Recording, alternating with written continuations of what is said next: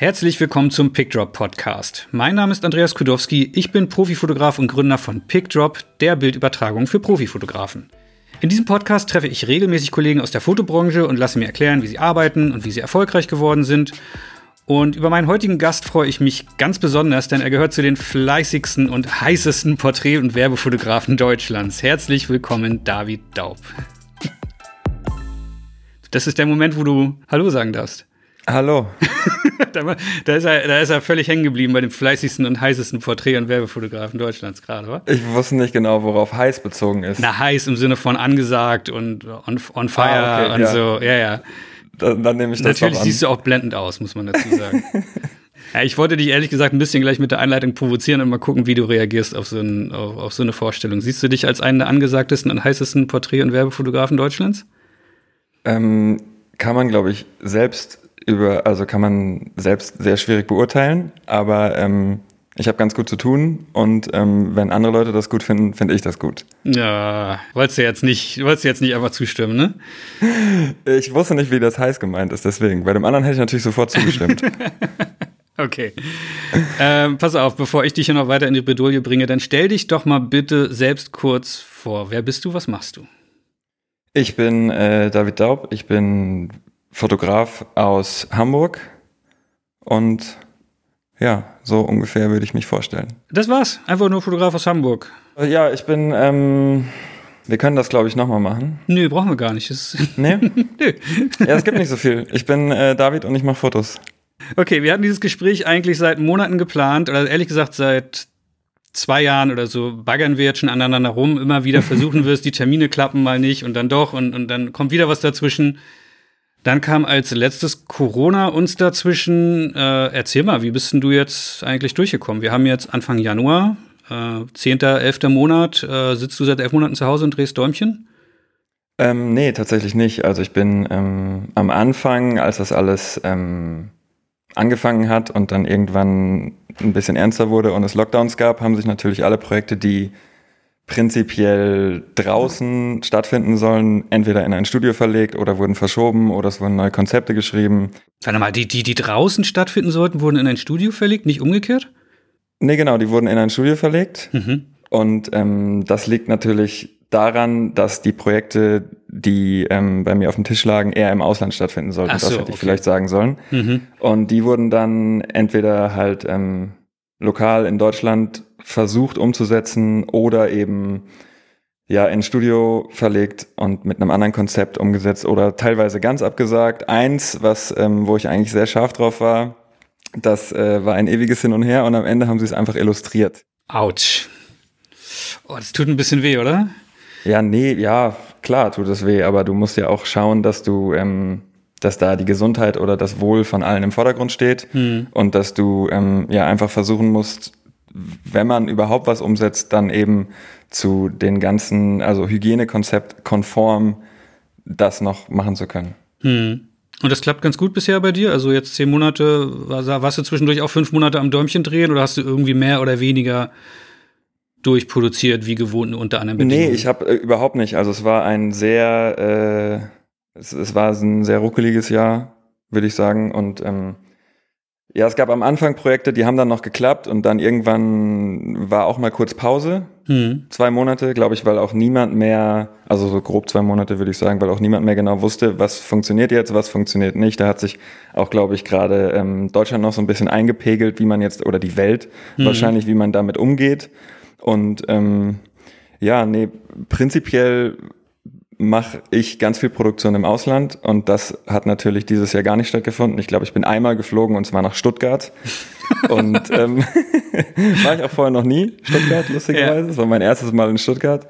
Ähm, genau, und dann irgendwann ging es so ein bisschen weiter und lief wieder an und jetzt mittlerweile klappt das eigentlich ganz gut mit den Hygienekonzepten und ich glaube, alle sind happy, dass man ähm, überhaupt irgendwie arbeiten kann und ja, ich glaube, wenn man sich dann an alle Gegebenheiten hält und sich so ein bisschen ja quasi damit darauf einstellt, dass es alles nicht mehr normal ist. Und ich finde es zum Beispiel sauätzend, eine Maske zu tragen, dann habe ich noch eine Brille. Und die Kombination mhm. äh, von den beiden Sachen mit einer Kamera brauche ich dir wahrscheinlich nicht zu erzählen, ist äh, nicht die leichteste.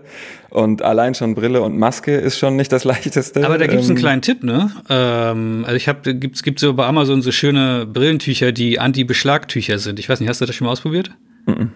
Musst du unbedingt ich mal Ich kenne nur, wenn man in so Taucherbrillen reinspuckt. Nee, also bitte dann auch, äh, spuckst du am Set auf deine Brille. Nein, also es gibt wirklich, wirklich ohne Scheiß. Ich habe es auch nicht glauben können. Es hat mir eine Freundin empfohlen und ich sehe jetzt schon ganz viele Leute äh, äh, das Amazon leer kaufen, wenn sie das hier hören. Also solltest du dir vorher noch eins bestellen. Es gibt Tücher, Anti-Beschlagtücher. Ich schicke den Link oder ich pack's hier in die Shownotes. Es funktioniert. Einmal morgens drüber und du hast mit Maske als Fotograf keine beschlagene Brille mehr. Ja, ich, ich finde, das ist natürlich die eine Sache. Die andere Sache ist so ein bisschen, ähm, es ist ja auch ganz viel, gerade bei Menschen, also wenn ich Porträts mache, ist natürlich auch ganz viel Kommunikation und wenn ja. dann die Maske drei Viertel deines Gesichts verdeckt, dann ähm, ist das, finde ich, ein bisschen schwieriger, irgendwie da ja eine, eine gute Stimmung zu erzeugen oder zumindestens auch für den zu äh, Porträtierenden dann irgendwie was mit mir aufzubauen. Das mhm. finde ich geht alles so ein bisschen verloren, aber lieber so als natürlich gar nicht. Das, das Problem habe ich auch bei meinen Shoots. Hast du da irgendwie einen Weg gefunden? Äh, gestikulierst du mehr? Redest du vorher mit den Leuten und sagst, ey, im Zweifelsfall lieber positiv nehmen, was ich sage, weil du mein, mein Grinsen nicht sehen kannst? Oder Ach, ich glaube, ich glaube, ich bin gar nicht so hart zu den Leuten. Also mhm. ich bin äh, versuche das, glaube ich, also ich bin auch eher ein, ein, ein glücklicher Mensch und habe jetzt Schrei grundsätzlich schon nicht rum am Set. Ja. Aber ich, mir ist aufgefallen, dass ich sehr viel schreie dadurch, dass diese Maske, also man muss immer sehr laut reden und manchmal ist dann ja noch irgendwie Musik an oder sowas und dann muss man immer sehr doll schreien. Ja, ja, ja, ja, es nervt. Aber okay, aber ähm, wollen wir, ich wollte es nur mal kurz abgehakt haben, weil man kann es ja nicht irgendwie komplett ignorieren, das Thema. Aber prinzipiell wollen wir uns ja heute mehr, ein bisschen mehr über dich und deine Fotografie unterhalten. Und an den Rest hast du dich anscheinend schon ganz gut angepasst. Dann erklär mir doch mal bitte ganz kurz, was hast du denn jetzt vor der Pause und nach der Pause gemacht im Sommer? Was, was, was, was fotografierst du denn normalerweise? Und äh, was waren so deine Lieblingsshoots der letzten Zeit? Also damit auch die Leute, die dich noch nicht kennen, mal verstehen, was du eigentlich machst. Ähm, also prinzipiell, was ich mache und ähm, ich bin nicht der allergrößte Freund von den Kategorien, in die man dann reingesteckt wird, würde ich mich beschreiben als ähm, Porträt- und Werbefotografen. Es ist ab und zu mal ein bisschen ähm, Sport dabei und dann mittlerweile auch ähm, ganz viel Auto, wobei ähm, ich da eher ja zufällig reingerutscht bin oder aus Versehen. Ich sage immer gerne, ich bin aus Versehen Autofotograf geworden. Wie, wie wird man denn aus Versehen Autofotograf? Aus Versehen Autofotograf wird man, indem man, ähm, also ich habe immer mit Porträt angefangen und Porträts gemacht und mhm. auch in der Werbung viel Porträtjobs gemacht oder auf jeden Fall ähm, mit Menschen. Und dann wurde ich, ähm, wann war das? Kann ich nicht mehr genau sagen, irgendwann mal von ähm, Volkswagen gebucht für eine People-Kampagne, wo mhm. gar kein Auto eine Rolle gespielt hat, zumindest in dem Scope, den ich umsetzen sollte, nicht. Und dann habe ich das gemacht. Irgendwann gab es ein bisschen Zeit dazwischen. Es war natürlich ein Auto am Set, aber das sollte nur so eine beiläufige Rolle spielen. Und dann habe ich das mitfotografiert, weil erstens die Möglichkeit bestand und zweitens ich auch, glaube ich, irgendwas brauchte, um im Hintergrund eine sehr hässliche Ecke zu covern. und äh, ja, ich glaube, dann habe ich irgendwann einen Moment gehabt, weil, also ich behaupte oder ich glaube persönlich, dass seit Mercedes irgendwann mal mit dieser Grow-Up-Kampagne um die Ecke gekommen ist, wo die Menschen mehr im Vordergrund standen als ähm, das Auto. Mhm habe ich irgendwann dann auch durch diesen Job, glaube ich, einen ähm, Moment bekommen, da mitspielen zu dürfen. Und ähm, weil ich kann halt People und Porträt und Auto ist was, was man sich, sage ich jetzt mal, wenn man so ein bisschen Nerd ist, technisch auch beibringen kann. Ähm, dann gibt's da eben, gab es seitdem irgendwie die Möglichkeit und das kam dann ganz gut an und dann kam, gab es mal einen Job, wo es nur Auto gab und irgendwann, ja, mittlerweile ist es auch ganz viel Auto. Siehst du da jetzt das, heute einen Vorteil den klassischen Autofotografen gegenüber, dass du auch derjenige bist, der am Set auch mit Menschen umgehen kann und nicht einfach nur ähm, weiß, wie man ein Auto elegant mit einem Ausleger um die Kurve fahren lässt, wie so ziemlich jede zweite Autowerbung aussieht?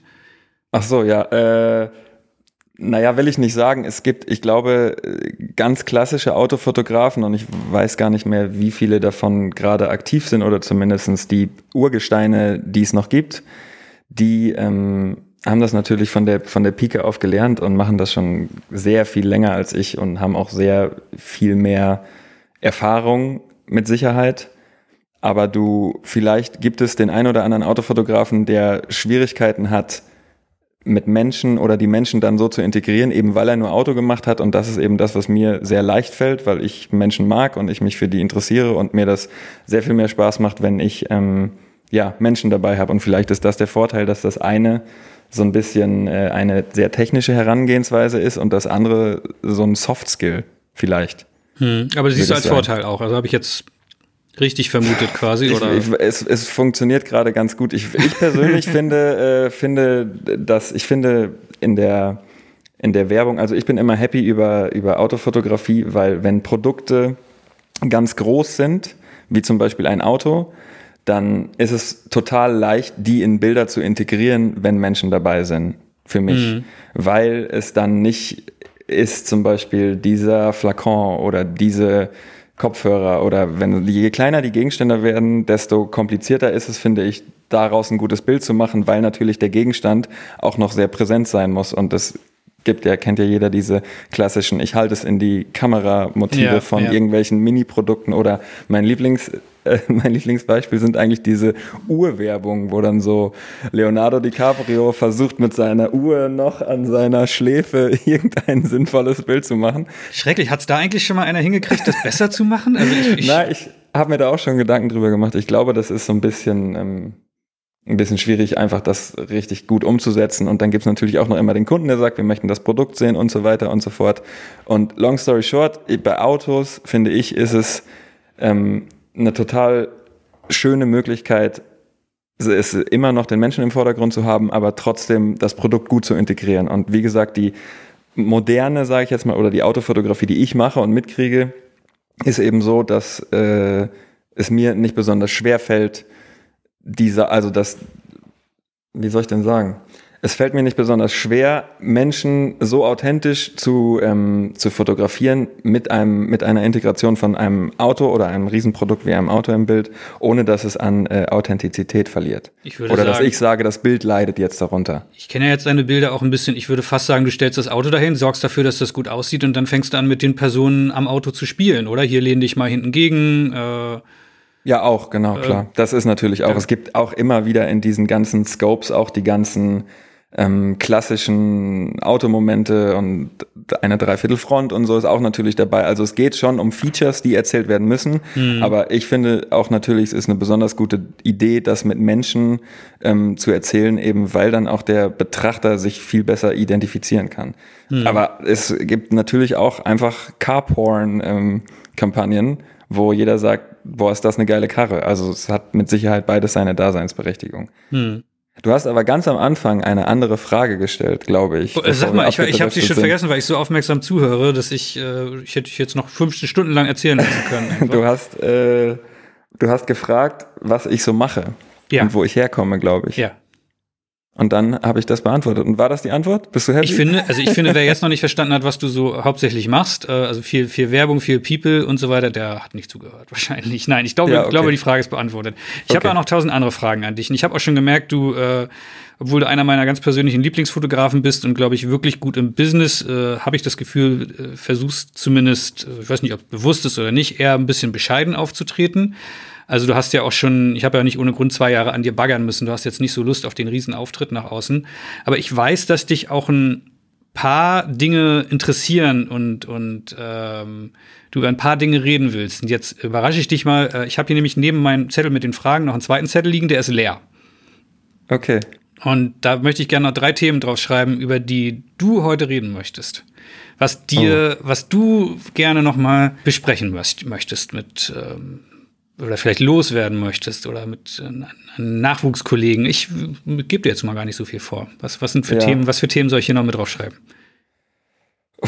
Das kann ich dir aus dem Stegreif, glaube ich, gar nicht sagen. Ähm, eben genau aus dem gleichen Grund, weil ich nicht jemand bin, der, ähm, der so sehr offensiv nach außen ist mhm. und der, ähm, ja, der einfach eine, eine, ich finde, ich rede einfach mal.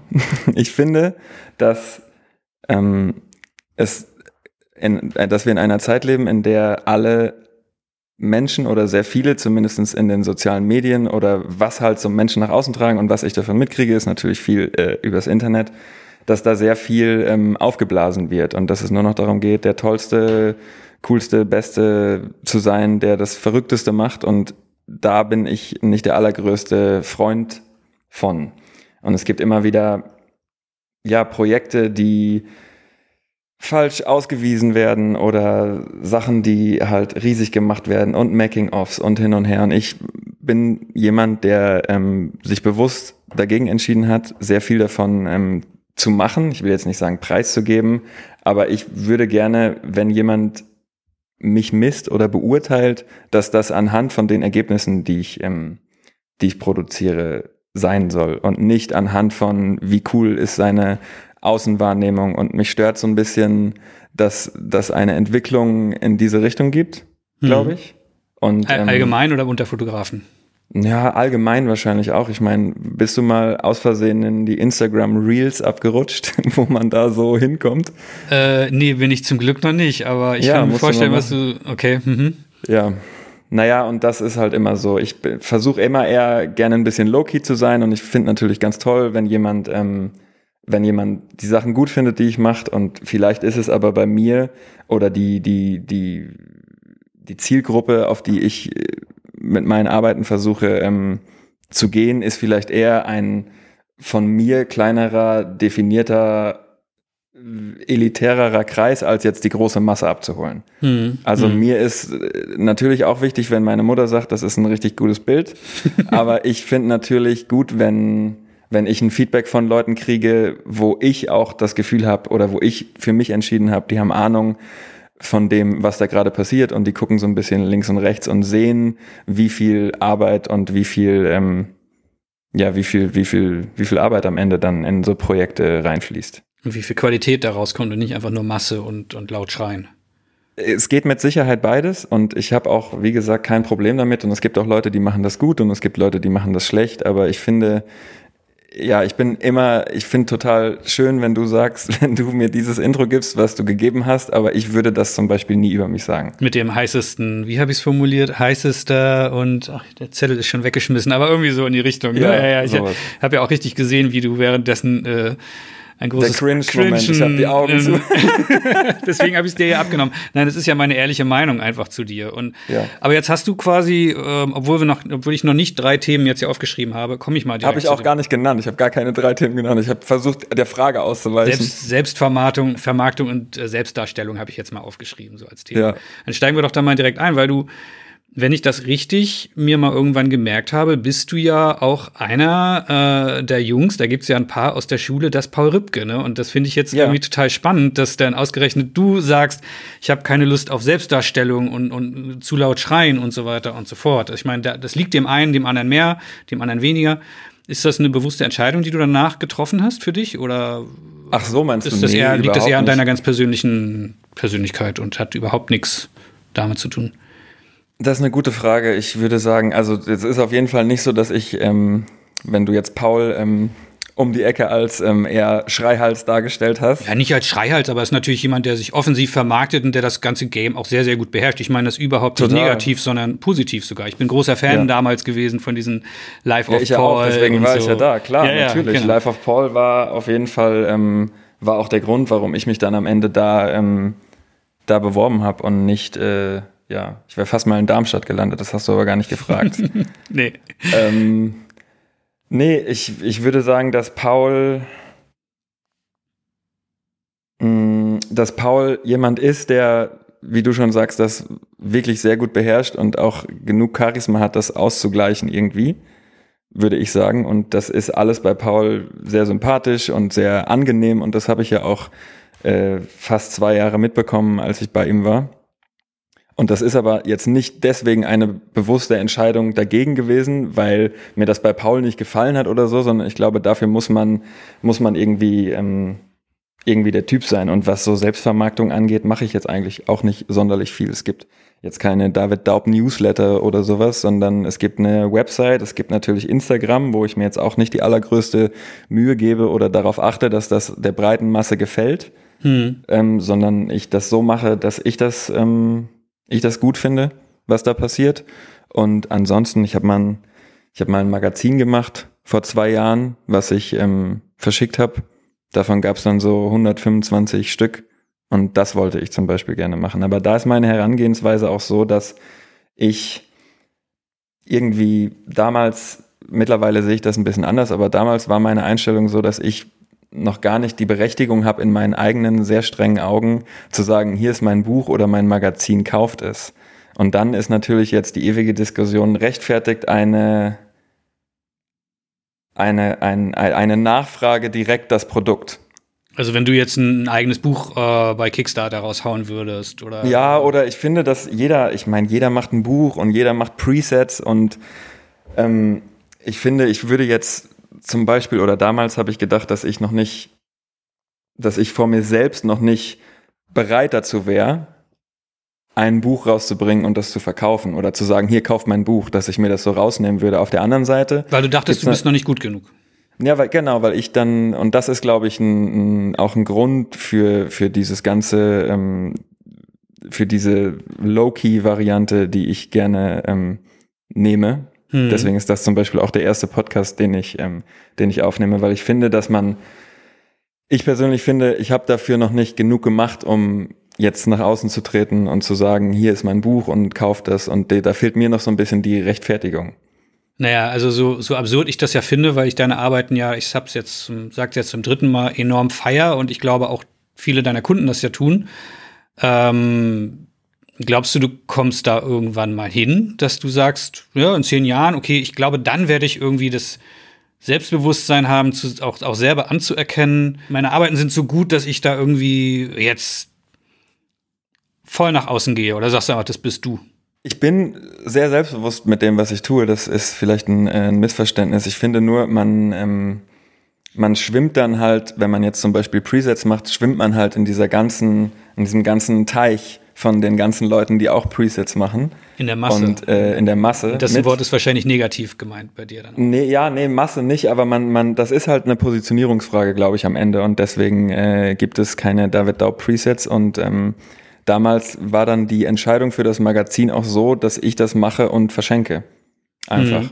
Und dann habe ich halt ein Magazin gemacht oder ein Produkt hergestellt, so wie, ähm, so wie ich das gut finde. Und das hatte sehr gutes Papier und war alles sehr nach meinen Vorstellungen mit einer Fadenheftung und so weiter und so fort, weil sonst hätte mir das Projekt auch keinen Spaß gemacht. Und ich glaube, wenn man das irgendwie kommerziell machen möchte, ähm, dann ist die Herangehensweise daran eine völlig andere. Ich brauche aber Spaß an dem Projekt, damit ich das alles fühle, was ich da tue. Und am Ende sage ich dann, guck mal hier, das ist ein geiles Projekt und das müsste wahrscheinlich, wenn man das verkaufen würde, so teuer sein in der Auflage, dass es eh niemand mehr kauft. Mittlerweile sehe ich das aber ähm, ein bisschen anders und habe mich da, glaube ich, ein bisschen entspannt, was die ganze Sache angeht und ähm, ja, aber grundsätzlich bist du so klassisch eher Qualität vor Quantität. Äh, du machst das für dich und nicht dafür, dass dir 100.000 Leute auf Instagram huldigen.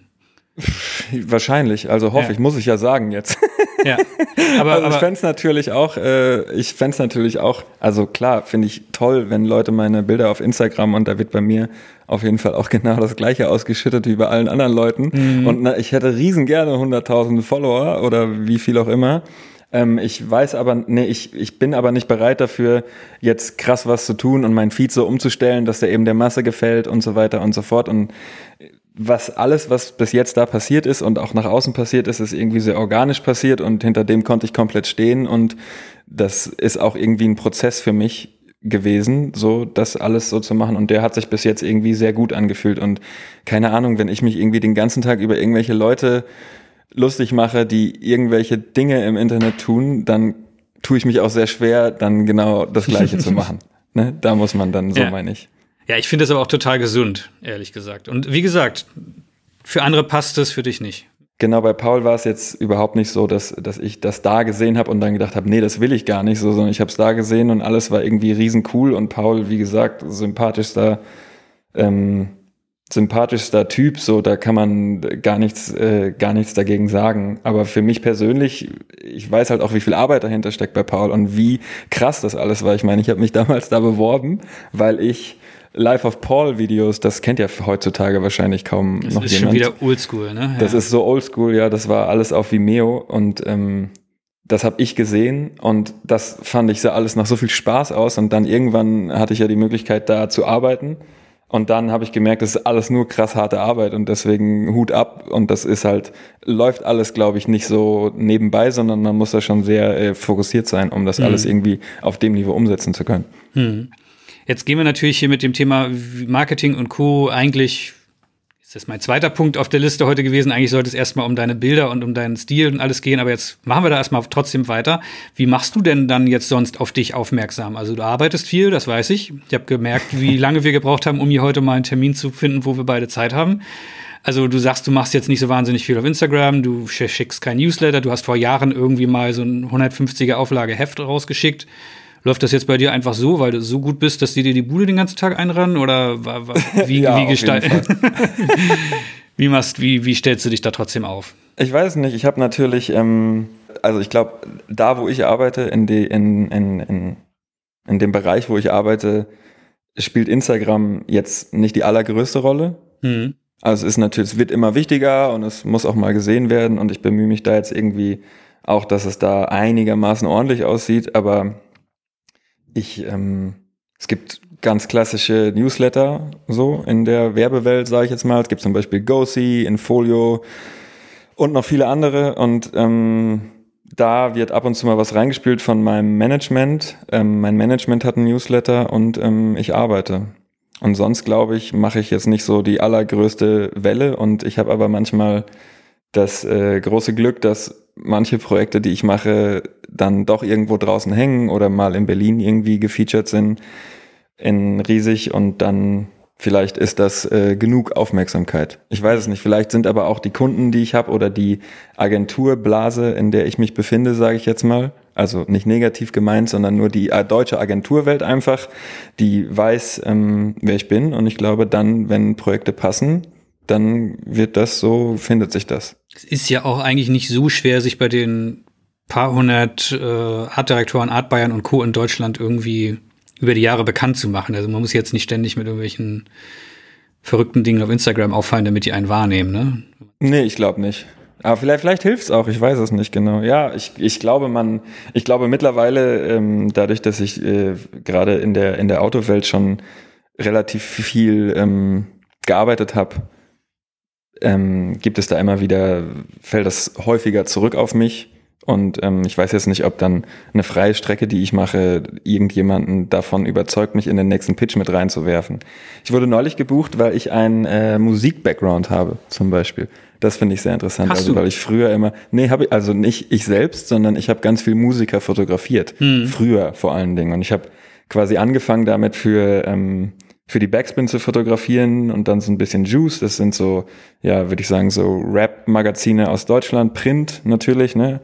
Und ähm, ja, und dann ab und zu mal für so Festivals irgendwie ein bisschen unterwegs gewesen und auch mal hier und da ein Albumcover. Und das war denen zum Beispiel total wichtig, was ich natürlich, ähm, ich würde natürlich behaupten, es hat keine einzige Sekunde einen Einfluss darauf, wie am Ende das Ergebnis aussieht, wenn sie denn gut finden, was auf meiner Webseite passiert und sie es so haben wollen. Dann Mhm. hat dieser Musik-Background in meinen Augen keinerlei Einfluss auf das Endergebnis, aber das war denen zum Beispiel total wichtig. Du hast ja jetzt keine Festivalkampagne fotografiert oder irgendwie sowas oder ein- kein, kein Musik Musikeralbum, Cover oder irgendwie Nee, doch, habe ich, habe ich schon. So, Also ich habe ich hab ein paar Albencover fotografiert, aber ähm, es ist jetzt nicht, es war, ich wollte einfach nur, glaube ich, sagen, dass denen das sehr wichtig war, dass das bei mir stattgefunden hat auf der Website und dass es da Berührungspunkte gibt. Hm. Und äh, dass äh, ich aber persönlich glaube, dass das, wenn denen denn mein Portfolio auch ohne diesen äh, Zusatz gefallen würde, dass das irgendeinen Einfluss gehabt hätte am Ende auf die, ähm, auf die finalen Motive, die wir dann umgesetzt haben.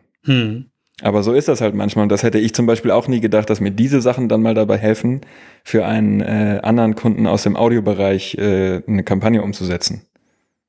Dass das so kriegsentscheidend Ich ist. finde es, äh, kriegsentscheidend hätte ich auch nicht eingeschätzt, aber ich finde es nachvollziehbar, dass die Leute in Zeiten, wo, wo zehn Werbefotografen mehr oder weniger austauschbar sind vom Look, weil sie teilweise auf dieselbe Post, auf dasselbe Lichtwissen und so weiter zurückgreifen, dass natürlich dann am Ende nach Sympathie und nach, nach anderen Kriterien entschieden wird, die nicht, die nicht mehr wirklich das Foto selbst sind, sondern kann der sich in der Szene gut bewegen, kann der mit Musikern und so Ja. weiter. Das macht doch, ich finde, das macht total Sinn. Wie alt bist du jetzt eigentlich aktuell, sag mal? 31. 31. Ja, ja also 31 und erfolgreich im Business muss man auch erstmal äh, geschafft haben, ne? Ja, vielen Dank. Dann lass uns doch mal ein bisschen über deine Fotografie reden. Ich habe mir hier so geile Worte aufgeschrieben. Hip, modern, fresh, funky. Wie alt bist du nochmal? Dann ist mir aufgefallen, wie lächerlich das wirkt und äh, dass ich, dass ich irgendwie nicht mal mehr äh, aktuelle, moderne, junge, frische Fotografie beschreiben kann, weil mir die, die Worte dafür schon fehlen. Ich, die nächste Zeile hier auf meinen Fragen ist dann, was sagen denn die coolen Kids wie du heute? Wie würdest du deine, deine Bilder beschreiben? Mm. Naja, mir, ist, mir sind verschiedene Sachen bei der Fotografie oder bei den Bildern, die ich generiere, sehr wichtig. Und zum Beispiel war mir, seit ich angefangen habe, immer sehr wichtig, dass es nicht nach Deutschland aussieht. Und dass mhm. es quasi Ecken oder dass es ähm, ja, Hintergründe sind oder irgendwelche undefinierten Orte, die auch überall auf der Welt sein könnten. Und das liegt wahrscheinlich daran, dass ich, ähm, wenn ich mir Inspiration gesucht habe, meistens, ich meine, ich bin 89 geboren und ich glaube, das kennen auch viele, wenn du zu dieser Zeit auf die Welt kommst, dann kommt in deiner Kindheit einfach ganz viel aus Amerika. So, mhm. Das fängt bei den Ninja Turtles an und irgendwann war dann, weil ich Skateboard gefahren bin, waren Skate-Videos und die ganzen Sachen, die so popkulturell stattfinden oder die man so konsumiert, die ähm, alle Fernsehserien und so weiter und so fort. Ich war jetzt nicht das krasseste Fernsehkind, aber alles ist immer irgendwie aus den Staaten und ähm, ist dann nach Deutschland gekommen. Und so ist das, glaube ich, in dieser Zeit sehr doll gewesen. Und deswegen hat mich Amerika schon immer sehr fasziniert.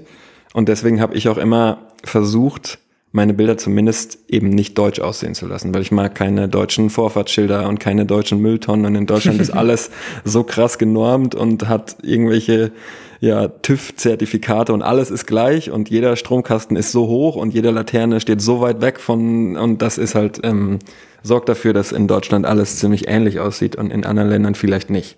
Hm. Ist jetzt mal meine Hypothese. Es ist so ein bisschen, ich glaube, daran liegt das und generell die Fotografen, die ich mir irgendwie anschaue, die sind meistens nicht aus Deutschland oder wo ich sage, die machen beeindruckende Sachen und ähm, ja, daran orientiert man sich dann so ein bisschen und dann am Ende kochst du ja irgendwie deine eigene Suppe aus den ganzen Sachen. Und das beschreibt, glaube ich, alles nicht meine Bilder, aber vielleicht beschreibt das den Prozess, wie es dann dahin kommt. Und ich meine, ich achte sehr doll auf Casting, dass das gute Leute sind. Ähm, ich ähm, habe ein gutes Team, Entschuldigung, ich habe ein gutes Team bei mir am Start und am Ende ähm, gibt dann quasi Bilder, die ich meistens sehr hübsch finde. Und alles, was so auf meiner Webseite passiert, das kann man vielleicht auch mal sagen, also viele, wenn ich eine, eine Kampagne fotografiere, dann versuche ich währenddessen, meistens mache ich eigentlich nur Bilder, die ich gut finde. So, und das klappt in der Regel ähm, ganz gut. Es gibt natürlich, keine Ahnung, es gibt immer wieder Aufgaben, wo ich jetzt nicht ähm, wenn man zum Beispiel von einer Autokampagne redet und es gibt eine Range, das heißt, da sind mehrere Autos drauf zu sehen, das ist natürlich jetzt kein Bild, wo ich sage, das wird das hübscheste Bild der Welt, das Bild wird aber gebraucht und deswegen wird es natürlich umgesetzt, aber das sind diese, diese Fächerbilder, wo man dann alle, weiß ich nicht, äh, VW, sonst was Modelle einmal so nebeneinander sieht, ne? Mhm. Genau, mhm. sowas gibt's auch schon mal, wenn du verschiedene, ähm, verschiedene Varianten von einem Auto hast. Dann mhm. wird sowas gemacht natürlich und gebraucht. Und ich versuche aber in der Regel ähm, immer an die Projekte so ranzugehen, dass ich die Bilder so mache, wie ich sie eh machen würde. Nur dass dann halt e-, eben jemand anderes die Infrastruktur stellt. Und wenn man davon von den Bildern, die, ähm, die ich generiere, wenn man davon viele in die Kampagne reinbekommt, die sind natürlich nicht dann unbedingt gebrieft, so, und es geht dann um keine Ahnung, Innenraum und Person oder Interface und Person oder Entertainment-System oder hin und her. Irgendwas muss gefeatured werden in, mit äh, einer Person zusammen. Und ich glaube, dann knete ich mich da so rein, dass ich sage, das wäre jetzt die erste Idee, was man machen könnte als Foto. Und dann versuche ich aber da noch sehr viel mehr rauszuholen und nebenbei noch ganz viel, also um dieses Motiv, was vorgegeben ist, drumherum zu fotografieren, was ich hübsch finde. Und nicht selten ist es halt so, dass genau, glaube ich, ein Bild von denen, wo ich sage, dass jetzt viel mehr ein Bild als das, was ursprünglich gebrieft war, dass das es final in die Kampagne schafft und dann auch für diesen Zweck genommen wird. Aber das muss man ja auch erstmal schaffen, an so du völlig durchstrukturierten Tagen, wo man irgendwie mehrere Motive äh, laut Motivliste hinkriegen muss, dann noch zu sagen, nee, ich nehme jetzt hier noch die zehn Minuten und schiebe mal die Kamera noch mal einen halben Meter nach links und rechts und baue noch mal das Licht ganz kurz um und so weiter. Während irgendwie die halbe Produktionsmannschaft äh, mit dem Finger auf der Uhr hinter dir steht und sagt, hier, eigentlich sind wir seit einer halben Stunde schon bei Motiv 3. Also, das da, wie, wie oft kriegst du die Produktionen zur Verzweiflung? Gar nicht, weil das sind alles sehr gute Freunde von mir und die wissen alle genau, also das sind wirklich, mittlerweile würde ich sie, äh, also sind das, ist, mein Team besteht hauptsächlich aus Leuten, mit denen ich auch Privatzeit verbringe. Und deswegen steht da niemand und alle gehen irgendwie die extra Meile für mich und machen das mit. Was ich aber auch noch dazu sagen muss, ist, dass natürlich Motive vordefiniert sind. Dann sage ich nicht, ja, weil wir probieren jetzt mal hier was völlig anderes aus, sondern dann versuche ich nur in diesen Motiven ähm, irgendwie da mitzudenken und eben das beste Bild zu machen. In erster Linie natürlich für mich, weil ich sage, das ist jetzt viel geiler und in zweiter Linie hat profitiert natürlich auch der Kunde oder die Agentur davon, wenn es da vielleicht ein besseres Bild gibt. Und eigentlich ist das aber so, ein, so eine Zusammenarbeit von allen und am Ende kann man dann, glaube ich, auch, wenn man sowas vorschlägt, ich sage immer Serviervorschlag dazu, dann ähm, dann ist das, ähm, dann ist man auf dem Weg dahin schon, sind sich alle einig, dass das jetzt die bessere Idee ist, das zu machen. Oder dass es auch so geht. Ne? Ist das, glaubst du, dass das auch mit der Grund ist, warum bestimmte Leute aus Agenturen immer wieder auf dich zurückkommen, weil sie wissen, der macht nicht einfach nur das, was wir ins Briefing geschrieben haben, sondern der denkt auch selber mit. Ich meine, es wurde schon vor zehn Jahren von von großen Fotografen gesagt, dass die Welt sich eigentlich wegdreht von einem Fotografen, der einfach eins zu eins umsetzt, was in einem Briefing steht, hin zu einem Fotografen, und natürlich auch Fotografinnen, ähm, die quasi mit fast schon Art Director spielen, die, die inhaltlich mitreden bei Shoots. Ist mhm. das sozusagen, bist du da jetzt äh, genau das und wirst deswegen gebucht? Das hoffe ich. Dass, ähm, ich habe natürlich da auch sehr großen Spaß dran, ähm, da mitzureden und mir Sachen mitzuüberlegen und mit an, ich meine, es gibt natürlich immer ein Konzept und so unendlich viel Freiheit ist dann immer sehr projektabhängig. Also es gibt Projekte, wo ich, ähm, wo ich sehr viel Mitspracherecht habe und auch darauf Wert gelegt wird und dann mhm. auch auf mich gehört wird. Aber natürlich ist das alles immer eine sehr subjektive Sache und am Ende geht es dann auch noch um Marktforschung und was will der Kunde und was braucht man für Formate. Und da gibt es ja so viele Sachen, auf die man quasi ähm, aufpassen muss und soll, damit alle am Ende happy sind. Und alle kannst du eh nie glücklich machen mit, mit so Sachen. Und ich glaube, wenn ich aus so einer Sache, aus einem Projekt rausgehe und finde das hübsch, dann ist es meistens schon ein gutes Zeichen. Für, ähm, für auch in Verbindung mit der Agentur und dem Kunden. Hm. Ähm, es ist aber auch so, dass es gibt auch Projekte, wo man einfach einen Ikea-Schrank aufbaut. Da kriegst du eine Anleitung, das ist gerade bei so klassischer Car-Katalogfotografie, äh, ähm, gibt es immer sehr genaue Vorstellungen und das ist teilweise so, dass dann die ähm, Designer von den Automarken natürlich schon die besten Winkel definieren und das alles mal in so CGI so vorbauen und dann gibt es quasi so vorgefertigte Perspektiven. Aber auch da ist meine Erfahrung, dass wenn man Sachen anbietet und sagt, ja, das hat sich jeder so überlegt, aber hier vor Ort sollte man vielleicht den Topshot ein bisschen anders umsetzen oder oder, mhm. dann äh, glaube ich, kann man da vor Ort, ähm, also da stößt man dann auch nicht auf Granit, sondern dann sind auch die Art- oder Kreativdirektoren, ähm, das erarbeitet man sich dann zusammen. Und ob ich, um die Frage zu beantworten, ob ich äh, deswegen gebucht werde, weiß ich nicht. Ich hoffe es natürlich und ich habe da irgendwie Bock drauf, weil ich, was ich nicht kann, ist, wenn Projekte mich gar nicht interessieren, dann kann ich sie ganz schwer nur machen. Deswegen, wenn ich ein Projekt ähm, inhaltlich sehr wenig sehe oder es sehr wenig Überschneidung da gibt, dann sage ich das auch ab. Also dann ist es nichts für mich, da bin ich dann mit Sicherheit auch der Falsche für. So konsequent bist du da. Wenn jetzt die Joghurtbecher-Kampagne um die Ecke kommt äh, von Müller und die bringt dir aber irgendwie 20.000 und du kannst wieder ein paar Monate davon leben von irgendwie drei Tagen Arbeit, dann sagst du trotzdem ab. Dann sage ich das ab, ja. Ich weiß jetzt nicht, das Beispiel Joghurtbecher, ich möchte es gerne mal ein bisschen offener lassen. Ja, ja, also falls jetzt doch mal Müller um die Ecke kommt, Sie sollen bitte trotzdem anfragen. Ne? Nein, aber, aber es gibt einfach Sachen in meinem, Podcast. ich glaube, wenn man, das ist ja auch der normale Weg, ich glaube, dass es, ähm, dass man schon, dass die Art, dass das Art-Buying oder die Kreativen dann schon danach gucken, ob ich auf ein Projekt passe und deswegen kriege ich auch gar nicht so viele Joghurtbecher-Anfragen. aber es gibt ähm, vor allen Dingen Joghurtbecher. ähm, es gibt immer wieder Projekte, ähm, die sehr gut zu mir passen und es gibt Projekte, die ähm, weniger gut zu mir passen und dann muss man eben schon gucken, wie viel man da rausholen kann, weil was ich nicht gut kann, ist Projekte umzusetzen, wenn ich gar nicht weiß, wo das Motiv anfängt oder aufhört.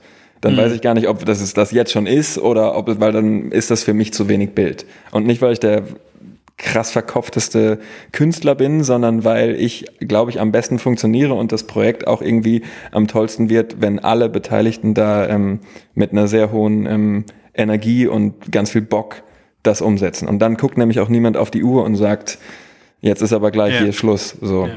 Aber ich finde das genau den richtigen Weg, weil wenn man äh, einen wirklich guten Stil hat und irgendwie in, in Kampagnen, die man umsetzen soll, reingeschubst wird, wo man eigentlich nicht wirklich mit dem Herz dabei ist. Ich habe das selber erlebt und deswegen mache ich keine Werbung mehr.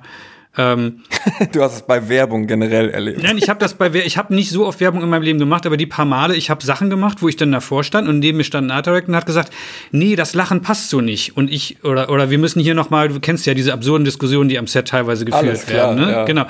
Und und ich konnte irgendwann habe ich gemerkt, ich kann nicht mehr ich habe keine Meinung mehr dazu, weil die Meinung, die ich wirklich hätte, die ginge in eine komplett andere Richtung. Ja. Und innerhalb dieses begrenzten Sets, was mir der Art Director jetzt vorgibt, das ist für mich eh alles Bullshit. Mhm. Ich, kann nicht, ich kann nicht zwischen gutem Bullshit und schlechtem Bullshit unterscheiden. Dann, ja. dann soll gleich er entscheiden, aber dann habe ich auch keine Lust mehr und dann drücke ich nur noch ab. Dann werde ja, ich so ein Auslöseäffchen. Das ist halt so ein äh, natürlich ein Grad zwischen, ich bin natürlich auch ein Dienstleister, auf jeden Fall. Und ich mhm. mache auch das, was von mir abverlangt wird. Ich meine, darauf lasse ich mich ja ein.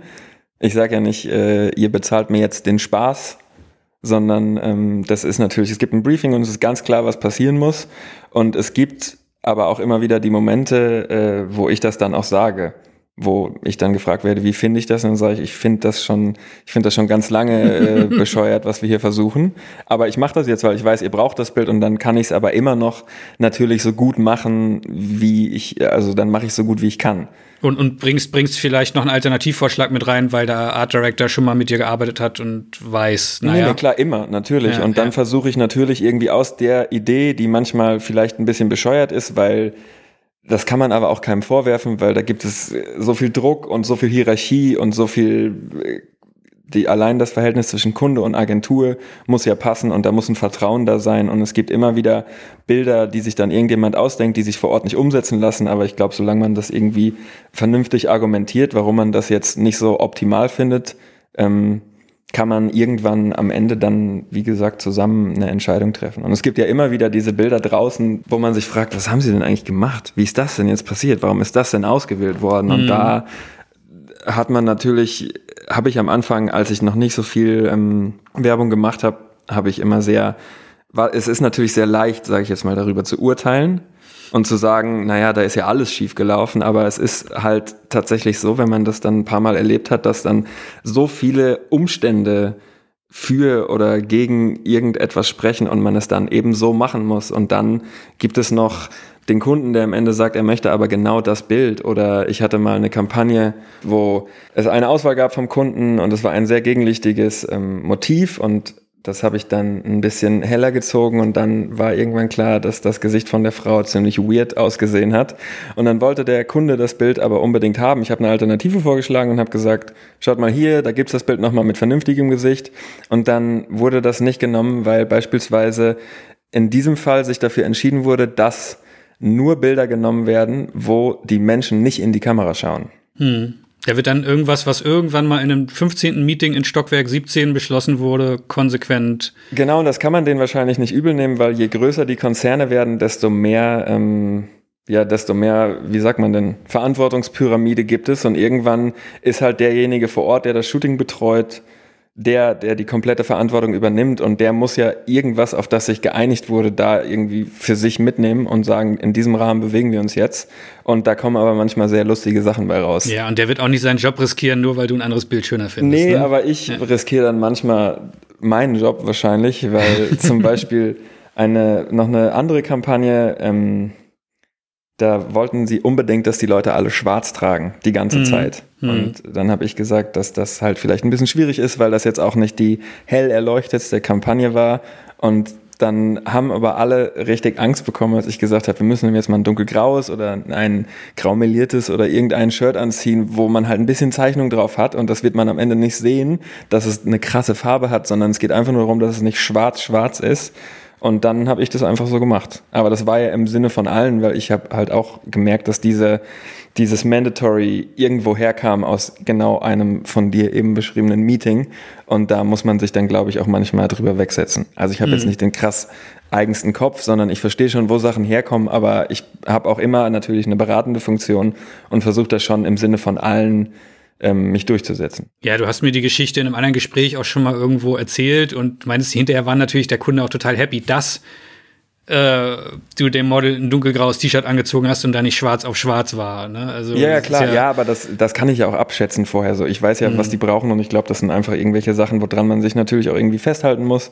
Und ich glaube, das liegt an einer Konzerngröße. Und dann wird die Verantwortung einfach immer weitergegeben und irgendwann ist das Shooting und dann können da nicht mehr 17 Leute stehen und über das Bild entscheiden und dann muss es halt einer machen und dann lastet auf dem halt ganz viel Druck. Mhm.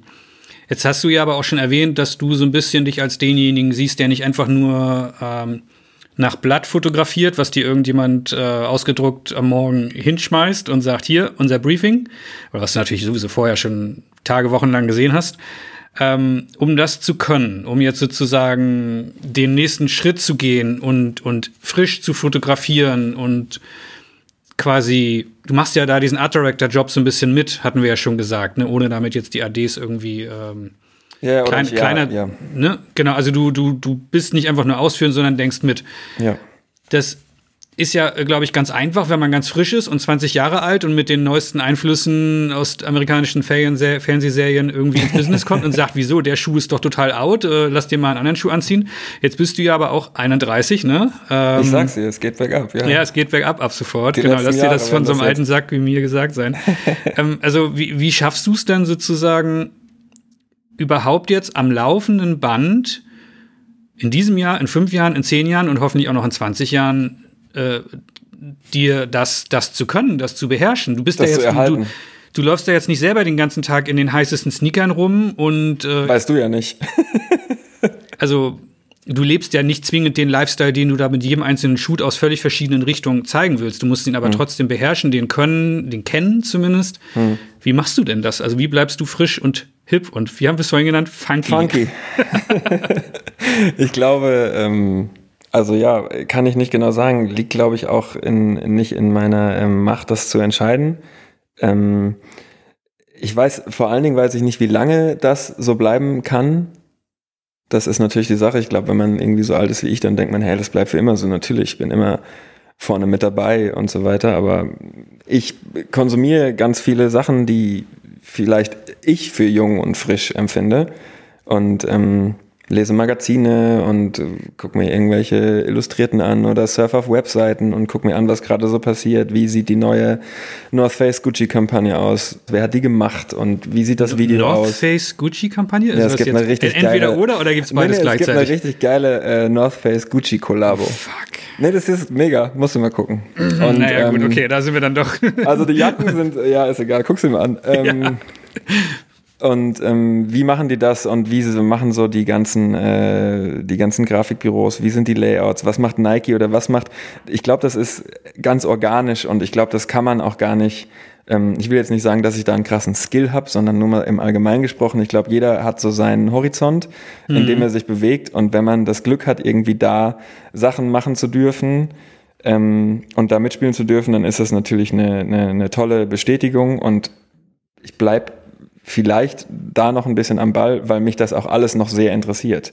Vielleicht ist das in ein paar Jahren auch einfach anders und es interessiert niemand mehr, was ich cool finde. Und dann ist diese, genau der Moment, von dem du sprichst, gekommen und äh, ich werde so rausgespült. Ich kann es nicht sagen. Jetzt hast du schon so ein bisschen beantwortet. Machst du das dann quasi aktiv? Gehört das für dich morgen Schlüssel umdrehen? Ich stelle mir jetzt so einen 50-jährigen Werbefotografen vor, das jetzt schon 30 Jahre macht. Und der hört da jetzt zu und sagt, ah, der merkt auch schon so, dass er langsam nicht mehr so ganz die frischen Kampagnen angeboten bekommt.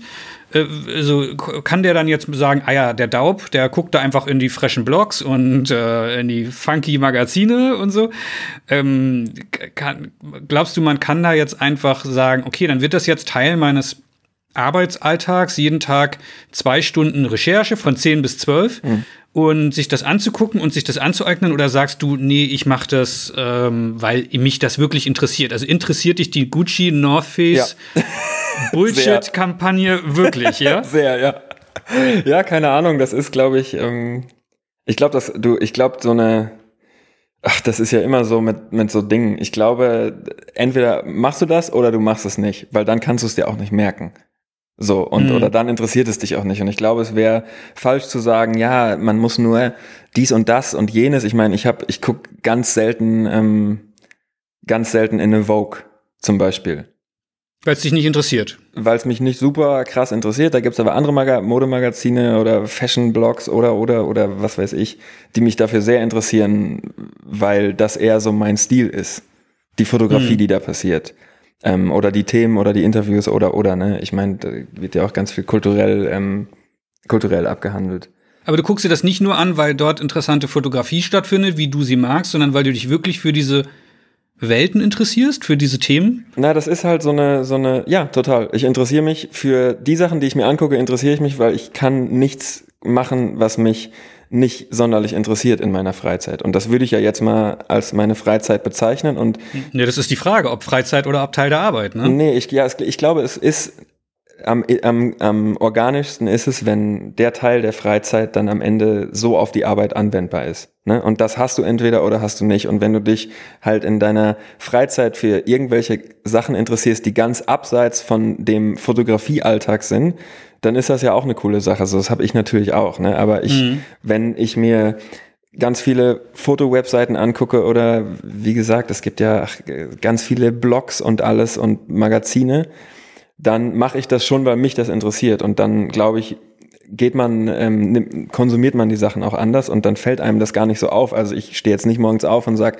heute muss ich das durchblättern und das lesen und dieses Interview so, das sind natürlich ganz andere Sachen, aber ich glaube, man nimmt von allen Sachen, ähm, von allen Sachen, die man so macht, nimmt man halt was mit. So, und alle Moods, die ich mir ähm, die ich mir speichere oder jedes Foto, was ich mache oder jeden Screenshot auf dem iPhone, da habe ich natürlich wie wahrscheinlich jeder so einen riesengroßen Mood-Ordner oder so einen Inspirationsmoment äh, und ich reiß Seiten aus Magazinen und sammle das und irgendwann gibt es halt den Moment, wo ich mich an irgendwas erinnere, wenn es auch nur unterbewusst ist und dann kann ich das, glaube ich, anwenden auf eine, auf eine Sache, die ich dann gerade vor Ort mache oder machen muss oder die ich mal irgendwo gesehen habe, wo ich sage, ach, so könnte man das auch machen und dann glaube ich, geht das wieder so zusammen, würde ich Aber sagen. Aber das hast du dann, das hast du dann im Kopf oder äh, ist dann wirklich so, dass wenn jetzt, ähm, ich denke mir jetzt was aus, wenn wirklich Gucci äh, North Face bei dir anruft, das war jetzt nicht deine Kampagne, aber sagen wir, die kämen jetzt an zu dir und äh, setzt du dich dann in der Vorbereitung Du musst ja auch irgendwie Moodboards erstellen, zu PPMs gehen, Ideen mitbringen genau. und Co. Greifst du dann wieder auf diesen Ordner zurück oder sagst du, dass er, nee, das hat mich so sehr beeinflusst, ich muss da gar nicht mehr reingucken, das bin ich inzwischen geworden? Oh.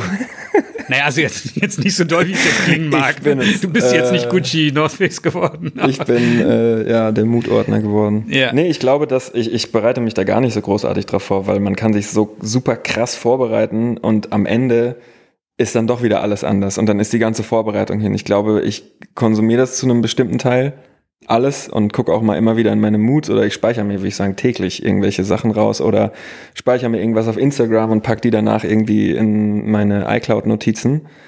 Und das ist halt alles so eher so Daily Business und ich glaube, vor Ort kann man sich's dann gar nicht mehr angucken so richtig. Also man kann sich nicht so doll, zumindest bei den Sachen, die ich mache, und das wird mich auch eher hindern und verkopfen oder bremsen, wenn ich mich jetzt auf Projekte so vorbereiten würde, dass ich sagen würde, ja, dieses Bild möchte ich da unbedingt machen. Also Sonst fremde ich, Einflüsse angucken. Doch, immer, klar, aber nie Aber ich so, meine, konkret auf, auf, als Vorbereitung auf eine Kampagne dann nochmal fremde Einflüsse angucken, würdest du eher von für dich abraten? Nee, ich persönlich gucke mir einfach, bevor ich was fotografiere, nichts an, weil ich mag auch die Energie, die man hat, wenn man was spontan macht. Und hm. es ist aber irgendwie vertraue ich mir da selbst äh, sehr doll. Es gibt zum Beispiel, ich habe die ganze Zeit nach einem Beispiel gesucht, es gibt ein Bild von Prinz Pi, wo wir in, ich habe ein, um auf die Musik, auf die Albumcover zurückzukommen, ich habe mal ein Albumcover für Prinz Pi fotografiert. Und da waren wir in Detroit und es war dunkel und es war irgendwie nicht mehr fotografierbar alles und dann habe ich mich an irgendein Bild erinnert, wo mal jemand, ich weiß noch nicht mal mehr, ob es ein von wem oder was, wo eine Person in so Autoscheinwerfern war. Hm. Und wir hatten halt so einen uralten Wagen als, als, ähm, als Prop. sozusagen. Und mit der hatte so ganz verrückte Scheinwerfer, also nicht so hässliche Neon-LED-Technik, hm. sondern noch so uralte, richtige Scheinwerfer. Und dann habe ich den halt da reingesetzt und so ein bisschen noch mitfotografiert. Und das ist aber nur passiert, weil ich das mit Sicherheit irgendwann mal irgendwo gesehen habe. Und eins von diesen Bildern ist dann am Ende auch, glaube ich, ins Booklet gekommen. Hm. Das, das sagt man ja schon immer, wenn man irgendwie, wer kreativ sein will, muss mindestens vorher mal irgendwie jahrelang Zeug in seinen Kopf reingepackt haben, der das verarbeitet wird. Das war dann früher in, in vielen Museen gehen und, und Bildbände blättern und für dich ist es jetzt Instagram scrollen und. Kein Bildband, ja. Ich bin aber auch schlecht in sowas. Ich habe kein Bildband und äh, habe äh, eher so Magazine oder hol mir dann so ein Le Petit Voyeur oder so ein eine Diplo-Biografie oder sowas. Und da, das finde ich dann irgendwie eher spannend. Gerade, ich habe das Gefühl, zwischen uns liegen nicht sechs Jahre, sondern 16 oder so. ja, das ist, aber das ist ja auch sehr nischig, für was ich mich interessiere. Ne? Das ist jetzt mhm. ja nicht, ich weiß nicht, wie viel von den Sachen, die ich gerade erzähle oder wie viel Unterschied es macht, dass ich die North Face Gucci Kampagne erwähnenswert fand und du sagst, ich weiß gar nicht, dass die eine Kollabo gemacht haben. Ähm, so, ich weiß nicht, wie kriegsentscheidend das am Ende ist für, für das, was ich jetzt beruflich mache oder das, was irgendein anderer Auto-Lifestyle-Fotograf beruflich macht. Naja, also ich könnte definitiv nicht deine Shoots machen, weil ich gar nicht das frische, funky. Doch, also kannst ich, ich du auch. Wäre nur anders, ja klar. Ich glaube, jeder kann alles fotografieren, es wäre einfach nur anders. Ja, das meine ich ja, aber es würde nicht so ein, ähm, so ein jung wirkende, moderne Fotografie, um jetzt mal normale Worte zu mhm. benutzen, würde nicht bei rauskommen. Es würde ein bisschen starrer wirken und Co. Und du könntest vielleicht nicht mit äh, mit Sicherheit ähm, nicht. Ich weiß nicht alles, im Bundestag. Nee, auf keinen ja, du könntest jetzt nicht im Bundestag mit irgendwie äh, Peter Altmaier in zwei Minuten irgendwie. Da hat ja jeder seinen, seinen Fachbereich ja, am Ende. Da käme ich, ja der würde mich schon wegen meinen funky Sneakern nicht ernst nehmen. Aber ich finde es ja auch total richtig, was du da sagst. Du interessierst dich wirklich dafür. Ich interessiere mich zum Beispiel für Politik. Ich äh, konsumiere bestimmt jeden Tag ein, zwei Stunden Politikartikel, ob auf Englisch, auf Deutsch, aus deutschen hm. Magazinen, aus englischen Webseiten und Co. Und äh, mich interessiert es halt wirklich, wirklich, wirklich. Und wenn dann irgendeiner sagt, geh jetzt mal zum Bundestag und fotografiere die und die Person, dann weißt du auch so richtig Bescheid, ja klar. Dann, und dann kann ich mich mit den Leuten auch darüber unterhalten, ja, warum eben, neulich im, Unter im Untersuchungsausschuss so und so, die da an der und der Stelle nicht nachgehakt haben oder ja. irgendwie so. Ja. Und genau, und das ist ja für dich auch keine Arbeit, sondern das passiert einfach so, weil es wirklich dein Interessengebiet ist und du hast auch ähm, das Glück, dass dieser Teil davon auf dein berufliches ähm, Leben anzuwenden ist.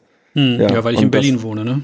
Ja, ja, nee, aber klar, das ist eine, ich kann mich keine Sekunde mit Peter Altmaier unterhalten. Ja.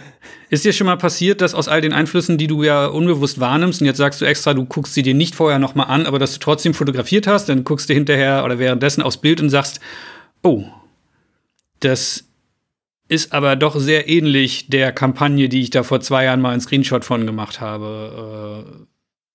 Äh, also, ähm, wo du nochmal nachbessern musstest oder sogar irgendwas eingestampft hast oder, oder Nee, ja, nee, tatsächlich noch nicht. Aber es könnte durchaus passieren. Vielleicht mhm. muss ich aber dann auch noch mal. Ähm, das ist halt immer. Ich habe letztens eine Strecke gemacht mit ähm, mit einem Beamer zum Beispiel, mit einem Beamer und so bewegten Projektionen. Und da gibt es so ein paar Bilder. Ich glaube, das ist aber auch schwierig, da jetzt das Rad neu zu erfinden. Und ich habe es schon echt versucht, da mit so bewegten Visuals was Neues zu generieren, was jetzt noch nicht so oft gesehen wurde. Aber da gibt es natürlich ein paar Bilder, das, da kann man, glaube ich, nachsuchen und da findet man das, weil das, weil die Idee jetzt nicht so krass Genius ist, sondern weil es, ähm, weil das so ein bisschen begrenzt ist durch die Gegebenheiten, die man so, ja, ja, mitbringt halt, an, an ne? Zutaten halt, ne? Und ja, ja, genau. Und da muss man mal gucken. Und dann habe ich noch so eine Folie genommen und den Beamer auf die Folie und Person dahinter und so. Und das war dann, ähm, ja, das, ich versuche schon immer irgendwie was zu machen, was, also auch nicht auf Krampf, sondern ich versuche immer Sachen zu machen, wo ich jetzt sage, ja, das habe ich noch nicht so oft gesehen. Und wenn es, sobald es an ich kann dir aus dem Kopf drei Leute sagen, die so ein ähnliches Bild haben, brauche ich das für mich dann zum Beispiel nicht mehr. Vielleicht, weil mhm. es keine Challenge ist, vielleicht, weil es mir dann zu langweilig ist oder zu viel Vergleichbarkeit bringt. Aber ich, das ist aber, glaube ich, auch dann die Energie, die da vor Ort entsteht. Und es gibt mit Sicherheit ganz viele Bilder, die äh, so schon entstanden sind. Aber, aber so wo kommt denn die, diese neue Idee, da jetzt noch die Folie davor, dahinter, darunter, sonst was zu packen? Wo kommt die denn her? Du stehst am Set und sagst, nee, das haben jetzt drei andere schon gemacht. Langweilig. So, nee, du gehst, jetzt nicht, gehst du jetzt nicht einfach und sagst, nö, das machen wir jetzt nicht, sondern du musst ja irgendwas trotzdem noch herzaubern, was dich selber wieder herausfordert und inspiriert. Wo kommt denn das her? Ausprobieren, glaube ich. Ausprobieren. Immer ausprobieren, alles ausprobieren. Und es gibt auch bestimmt auf dem Weg dahin 50 Sachen, die man wieder verwerfen muss, weil es richtig Banane aussieht. Manchmal versuche ich es ganz doll und dann muss ich leider ganz laut einmal sagen, dass das völliger Quatsch ist. Und wir also ausprobieren am Set mit für ja, Kunden. Klar, klar. Ja. Und dann äh, manchmal lohnt es sich halt. Und das sind natürlich irgendwie dann schon mal spontane Ideen, die die haben oder die die Agentur hat. Und ich versuche das dann immer irgendwie umzusetzen. Einfach nur, damit man sich das Bild mal ansehen kann, weil jeder stellt sich das ja in seinem Kopf anders vor und dann kann ich sagen, guck mal, das ist ungefähr das, was ich, äh, was ich liefern könnte. Ist das jetzt in eurem Sinn? Weil ich glaube, das ist zwar eine gute Idee, aber die Umsetzbarkeit ist ziemlich äh, nicht gegeben. Mhm. Und dann, glaube ich, kann man sich relativ schnell darauf einigen, dass das dann verworfen wird. Wie gehst du dann damit um? Also ich mache das ja auch manchmal, dass ich irgendwie äh, stelle jetzt irgendwie hin und sage, ah, ich habe noch die Idee, dann löse ich dreimal aus und dann merke ich, okay, ich habe ja nur zehn Minuten mit der Person, ich verschwende jetzt hier lieber nicht noch eine Minute, weil das meine Idee war scheiße. Hm. Und dann habe ich oft die Situation, dass ich der Person sagen muss, ja, ich habe sie gerade aufgefordert, sich dahin zu stellen. Ich habe dreimal ausgelöst ich, ich könnte jetzt noch pseudomäßig 30 weitere Male ja. abdrücken. aber deine Zeit. Und so klar. zu tun, als wäre das cool gewesen, aber ich habe ja auch nicht Zeit. Du hast natürlich im Studio oder mit deinen Werbekunden mehr Zeit, das ist nicht ganz so offen Sekunde, aber, aber trotzdem muss man irgendwie sagen, nee, das war nichts, ohne hm. dass der andere das Vertrauen in einen verliert. Wie, wie ja. machst du das dann? Verstehe ich und habe ich aber auch beide Momente. Ich habe auch den Moment, den du hast, wenn ich ähm, je, ich sage jetzt mal, wenn ich zum Beispiel sehr bekannte Celebrities fotografiere, mhm ähm, was ich natürlich regelmäßig mache. Ja, ja, klar, du bist ja ein Star-Fotograf. Star-Fotograf. ähm, nee, aber bei, äh, bei solchen Leuten passiert mir das auch. Und dann habe ich auch nicht viel Zeit. Und dann versuche ich so ein bisschen, also wichtig ist, glaube ich, dass man, ich versuche, wenn, wenn ich nicht viel Zeit habe, dann versuche ich immer erst die Basics abzufrühstücken. Einfach damit man reinkommt. Und dass man sagt, so, das macht man jetzt, das macht man jetzt. Und die verrückten Ideen oder die Ideen, die so ein bisschen, ähm, ja, wo noch nicht richtig klar ist, wie das am Ende funktioniert. Die schiebe ich eher ein bisschen ans Ende, aber nicht so, dass sie nicht mehr klappen, sondern dass zeitmäßig auf, nicht mehr klappen. Auf, genau, dass sie nicht mehr zeitmäßig nicht mehr klappen, sondern dass ich auf jeden Fall die Basics hab, dass ich sage, okay, ich habe was und jetzt versuchen wir mal, die, also die Kühe am Ende zusammen umzusetzen, mhm. weil ich kann mir sehr gut vorstellen, dass man am Anfang dann irgendwie den unangenehmen Moment hat, gerade wenn man so reinkommt und ähm, sagen muss, ja, nee, das war jetzt nichts, aber muss man wahrscheinlich machen und kann man vielleicht, kommt drauf an, wen man vor der Kamera hat. Ich glaube, das ist dann sehr, muss man, muss man immer vor Ort einschätzen. Aber entweder sage ich dann wirklich, ähm, das ist jetzt komplett bescheuert, was wir hier versuchen. Wir machen jetzt was anderes, das funktioniert nicht und alle hören es. Und die ehrliche Variante? Total. Ähm, mhm. Das ist natürlich leichter, wenn man schon einen ganzen Tag zusammen fotografiert hat und ich ein bisschen mehr Zeit habe. Also noch alle, ja, egal, cool. Aber ich versuche schon immer sozusagen sehr zu Anfang des Shootings auch den Models mal zu zeigen, was wir da machen, weil irgendwie ist mein Eindruck, manchmal gibt's Models, die am Set sind, die wissen gar nicht genau, was da passiert. Die kennen nur den Kunden und wissen, haben das Briefing nie gesehen. Und deswegen mhm. lege ich immer sehr viel Wert darauf, dass alle ins Boot geholt werden und richtig gebrieft sind, damit die nicht so jungfräulich vor Ort dann gar nicht wissen, was für eine Rolle sie jetzt haben. Und dann nehme ich die aber auch und hol die mal, zehr die quasi bei mir vor den Rechner und zeige denen, was wir machen und was ich brauche und was ich nicht brauche. Und ich glaube, wenn man die so reinholt, dass die einem so ein bisschen vertrauen, und man, wie gesagt, mit denen auf menschlicher, äh, auf menschlicher Ebene sehr herzlich ist, und das bin ich eigentlich zu ganz vielen Leuten, würde ich sagen, so grundsätzlich, dann ähm, verzeiht einem das auch jeder, dass man sagt, so ist jetzt klappt nicht. Hm, jetzt verstehe ich aber umso mehr, warum dieses Corona-Abstandsding und unter Corona-Bedingungen produzieren für dich so. Horror. Ich bin voll der Drücker. Ich fasse auch immer alle an. Ich finde, bin so ein richtiger Anfasser und Umarmer und äh, ja. sowas gibt sehr lustige äh, Sachen, aber das ist natürlich gerade nicht so richtig ähm, drin. Ja, wir haben uns ja auch kennengelernt. Ich meine, wir haben uns, glaube ich, ein einziges Mal im Leben in echt gesehen und dann hier und da mal telefoniert. Du sagst immer einmal, so. ich glaube, wir haben uns zweimal gesehen. Zweimal? Mhm. Zweimal in Berlin. Einmal nicht so lang, aber da das war ich. Das zweite Mal, einmal, das muss Alkohol im Spiel gewesen sein. Ich weiß es nicht mehr. nee, bei mir ist nicht nie so viel okay. Alkohol im Spiel. Nein, aber worauf ich hinaus wollte, ist, du meintest ja gerade, du bist so ein Umarmer und so ein Drücker und so weiter. Ich finde das sehr sympathisch, ähm, wie offen du mit einem umgehst, weil mir ist, bei mir ist total hängen geblieben. Wir waren damals in Berlin Pizza essen. ich äh, irgendwie wegen Pickdrop haben wir uns getroffen. Ich habe dir mal Pickdrop gezeigt, du hast dir das angeguckt, hast dir mit Stirn an die Hand, äh, äh, mit der Stirn an die Hand, mit der Hand an die Stirn geschlagen, hast gesagt, oh Gott, ich Idiot, warum benutze ich das nicht schon länger? Cool. Ja, ne? exakt. Und was? Bis heute. Ja, stimmt. Ist genau ja, so so war es, glaube ich, ne? Ja, ja, Ja. genau. Ähm, geil, wie ich jetzt hier Werbung reingesneakt habe. Super, wollte ich gerade auch sagen. Ja, Hammer. Nein, auf jeden Fall sind wir danach essen gegangen und ich konnte dir all die Fragen stellen, die ich zu deiner Fotografie hatte, weil mich das wirklich umgehauen hat. Und du hast mir das alles eine Stunde lang offenst erklärt und ich war schon so, wow, krass, der ist ja mega nett. Ähm, kannst du mit so viel Lobhudelei umgehen? Es geht noch weiter. Kann ich, ja, ja, ich guck, äh, ich Ja, guck nach ja, unten. äh, Okay. und, und ich hatte auch ganz konkrete Fragen zu deinem Look und so weiter und so fort. Ich bin ja wahrscheinlich nicht der Erste, der dir sagen würde, verkauf doch mal endlich Presets, so, ne? Ja. Ähm, und zwei Stunden später kriege ich eine Mail von dir und in dieser Mail waren Anhänge von Screenshots all deiner Arbeitsschritte. Für die jetzt einige Leute hier, die jetzt hören, wahrscheinlich jetzt töten würden, aber gibt's nicht. Und also ist das dein, dein Weg mit Kollegen, mit Models, hast du ja gerade schon gesagt, Offenheit zeigen, zeigen, erklären und so weiter. Ist das dein Weg, mit Menschen allgemein umzugehen und zu sagen, wird auch irgendwann der Dank hintenrum kommen? Ach, ich glaube, ja. Ähm, gute Also Frage. du hast mir als Kollegen einfach Nee, mal die Hälfte deiner schon, ja, ja. Betriebsgeheimnisse offengelegt. Du wusstest Ja, natürlich auch, dass ich das noch finde- lange nicht des, deswegen Ja, nicht kopieren kann. Ne? Ich finde, das ist ja, ähm, ich weiß, was du meinst. Ich finde, das ist ja eine Betriebsgeheimnisse und dieses ganze hintenrum und nee, ich sag dir jetzt nicht, wie das geht und wo ich das her habe, das musst du schon selbst herausfinden. Das finde ich ist halt so eine sehr, ähm, das finde ich sehr trottelig irgendwie. Das, da finde ich, leben wir in irgendwie so einer Open Source Economy, wo man, also natürlich, ich zeige jetzt auch nicht jedem, wie was geht, aber wenn jetzt jemand eine konkrete Frage hat, womit das fotografiert, wie das umgesetzt, was da genau passiert ist. Ich meine, ich glaube, ich habe dir sogar noch die ganzen Capture One Ebenen und so, weil dich Ja, das ja. einfach interessiert hat. Ja. Ähm, das, ich weiß aber nicht, ob man automatisch damit dann äh, genau das herstellen kann, weil das ist ja natürlich, ich drehe ja dann nicht an, es gibt ja nicht die äh, geheime Reglerkombination oder die geheime Einstellung in irgendwelchen Kameras, sondern es Aber ist ja man, dann du hast mir dazu aber auch noch äh, gefühlt drei DIN A4 Seiten Text geschrieben, Ja, warum du welchen halt, Regler wie. ja, ja. Ich Ne? wollte dir halt erklären, wie dich hat das interessiert und ich fand dich nett und wollte dir erklären, wie ich das mache. Weil wie soll ich dir die Frage sonst beantworten, außer dass ich sage, ja, das kann ich dir mal, also ich kann es dir mal zeigen und dann ist halt dieses Zeigen. In dem Fall, weil wir ähm, unterschiedliche Wohnorte haben, so ähm, vonstatten gegangen.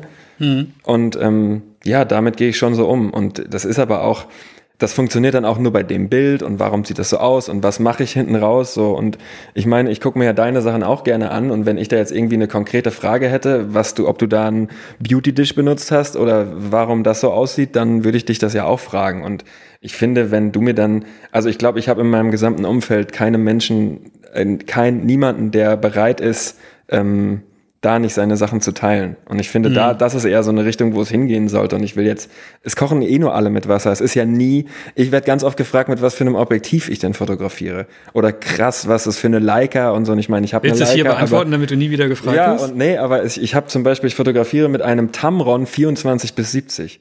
Also, ah, ist das nicht dein Ernst, oder? Das ist das doch, das ist das billigste Objektiv, was es gibt als Zoom.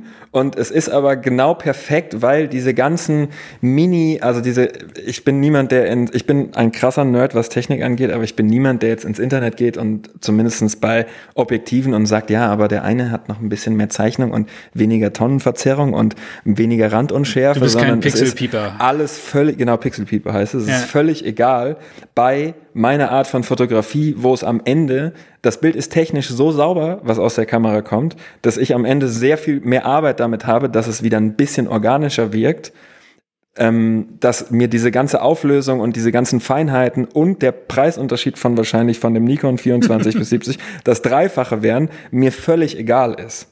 So, und es ist Aber da halt haben wir doch ein kleines Stück deiner, deiner, äh, deiner Kunst und deiner Geheimnisse haben wir doch damit jetzt schon entziffert, weil das wirkt halt ein bisschen organischer. Es wirkt eben nicht tot, was du da fotografierst, sondern immer irgendwie ein Ja. bisschen lebendig und so Ja. weiter. Und wenn, wenn ein Fünfzigstel davon eben äh, die bewusste Entscheidung für ein Schrottobjektiv ist quasi. Das ist kein Schrottobjektiv. Kein Schrottobjektiv, ne? liebes, liebes Tamron. Ich glaub.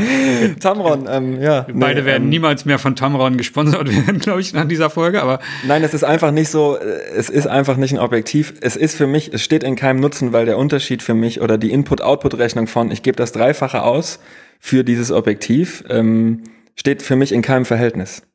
Hm. Weißt du, und das ist natürlich alles nicht so super crazy hochwertig, aber es ist ja trotzdem einfach ein, ein, ein Prime und alles ist, äh, ist vollkommen in Ordnung damit und es ist für mich scharf genug, es hat für mich genug Auflösung und es hat aber, aber warte mal, nicht. wenn ich jetzt, um nochmal weiter rumzunörden, wenn ich dir Ja. jetzt das Nikon-Ding, du sagst, das steht in keinem Verhältnis Preis zur Leistung, wenn ich dir jetzt Ja. über dieses blöde Nikon-Ding schenken würde, würdest du das dann statt des Tamrons benutzen? Oder würdest du weiterhin sagen, nee, das ist das Tamron, weil es eben nicht perfekt ist und so weiter? Ach so, nee, so gar nicht. Nee, nee, das, Okay. das gar nicht. Aber ich, das habe ich auch, aber mit anderen Sachen oder mit irgendwelchen Filtern oder mit irgendwelchen ne, äh, Effekten, die man dann noch machen kann. Aber es geht einfach nur dabei um die Egalität von dieser Hardware. Weil die Nikon, mit der ich arbeite, die ist für mich wie so eine Hilti.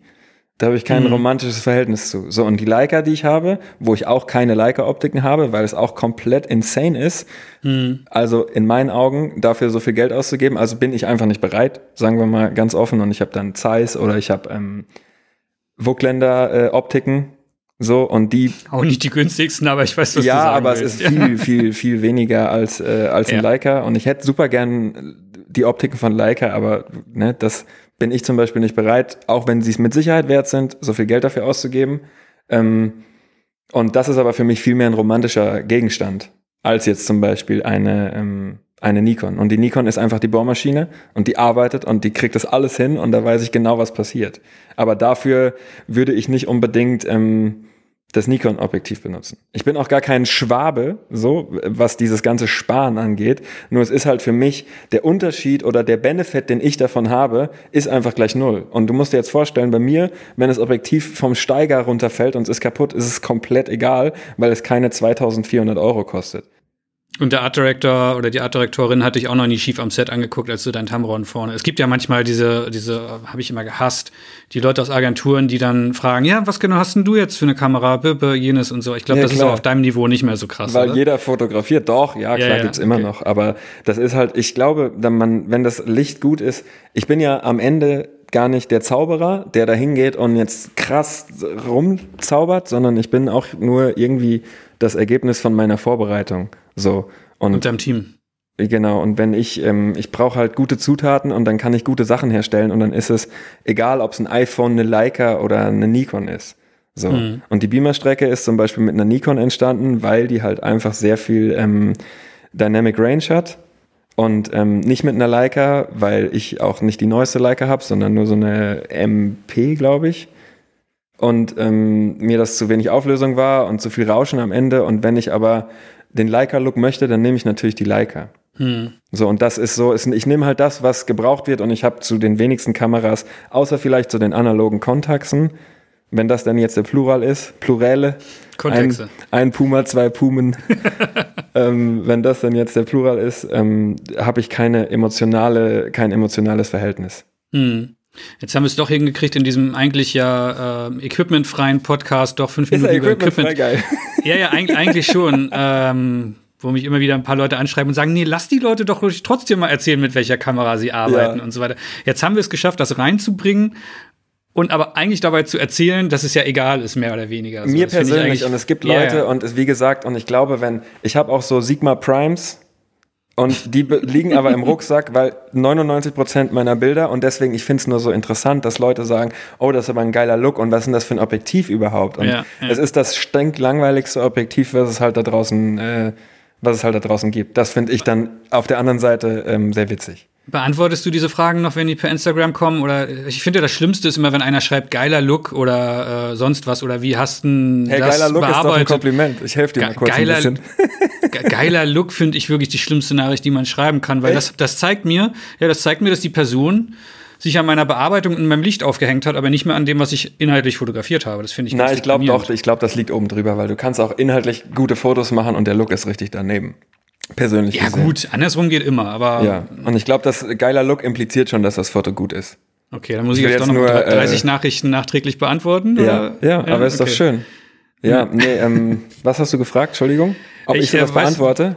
Ob was? Ja, ob ich sowas noch beantworte, hast du gefragt. Ja, Ja, klar. war so doch, ich beantworte eigentlich alles. Ich habe neulich eine, doch, auf jeden Fall, wenn ich Zeit habe und wenn es jetzt nicht so super verrückte Fragen sind, ähm, es ist jetzt auch nicht so super regelmäßig, aber es gibt schon immer mal wieder Menschen, die mich sowas fragen und ähm, das versuche ich natürlich schon zu beantworten, weil ich ja auch mir ja auch jemand quasi geholfen hat oder ich auch einen guten Mentor hatte oder verschiedene Leute in meinem Leben, die mich gepusht haben und die mir irgendwie geholfen haben, dahin zu kommen, wo ich bin und die an mich geglaubt haben. Und deswegen, das ist, glaube ich, wieder so ein bisschen diese Open Source Economy, alle für alle Idee, mm. Ähm, mm. die ich ganz nett finde. Und ähm, ja, doch, total. Das mm. beantworte ich regelmäßig, wenn ich Zeit okay. habe. Kommen wir dann noch mal zurück zu dem, was mich bei dir am meisten fasziniert. Das ist ja eben der, der Stil, die Inhalte und so weiter. Ähm, jetzt haben wir ja schon gelernt, wo du das her hast. Deine Jugend, dein, dein Interesse einfach, was in dir tief verankert ist.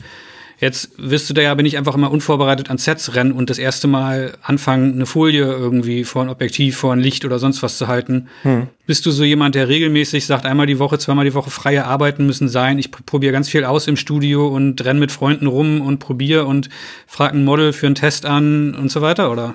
Ich probiere tatsächlich ganz viel aus am Set. Also doch Set, ja? Also ich, ich nehme mir immer die Freiheit, ähm, wenn man gemein wäre, könnte man sagen, ich lasse mir dann so alles da so hinstellen und mhm. mache dann am Ende meine eigene Show draus. So ist es aber nicht, aber ich versuche, also ich beantworte die Frage mal ähm, ein bisschen strukturierter. Ich mache nicht,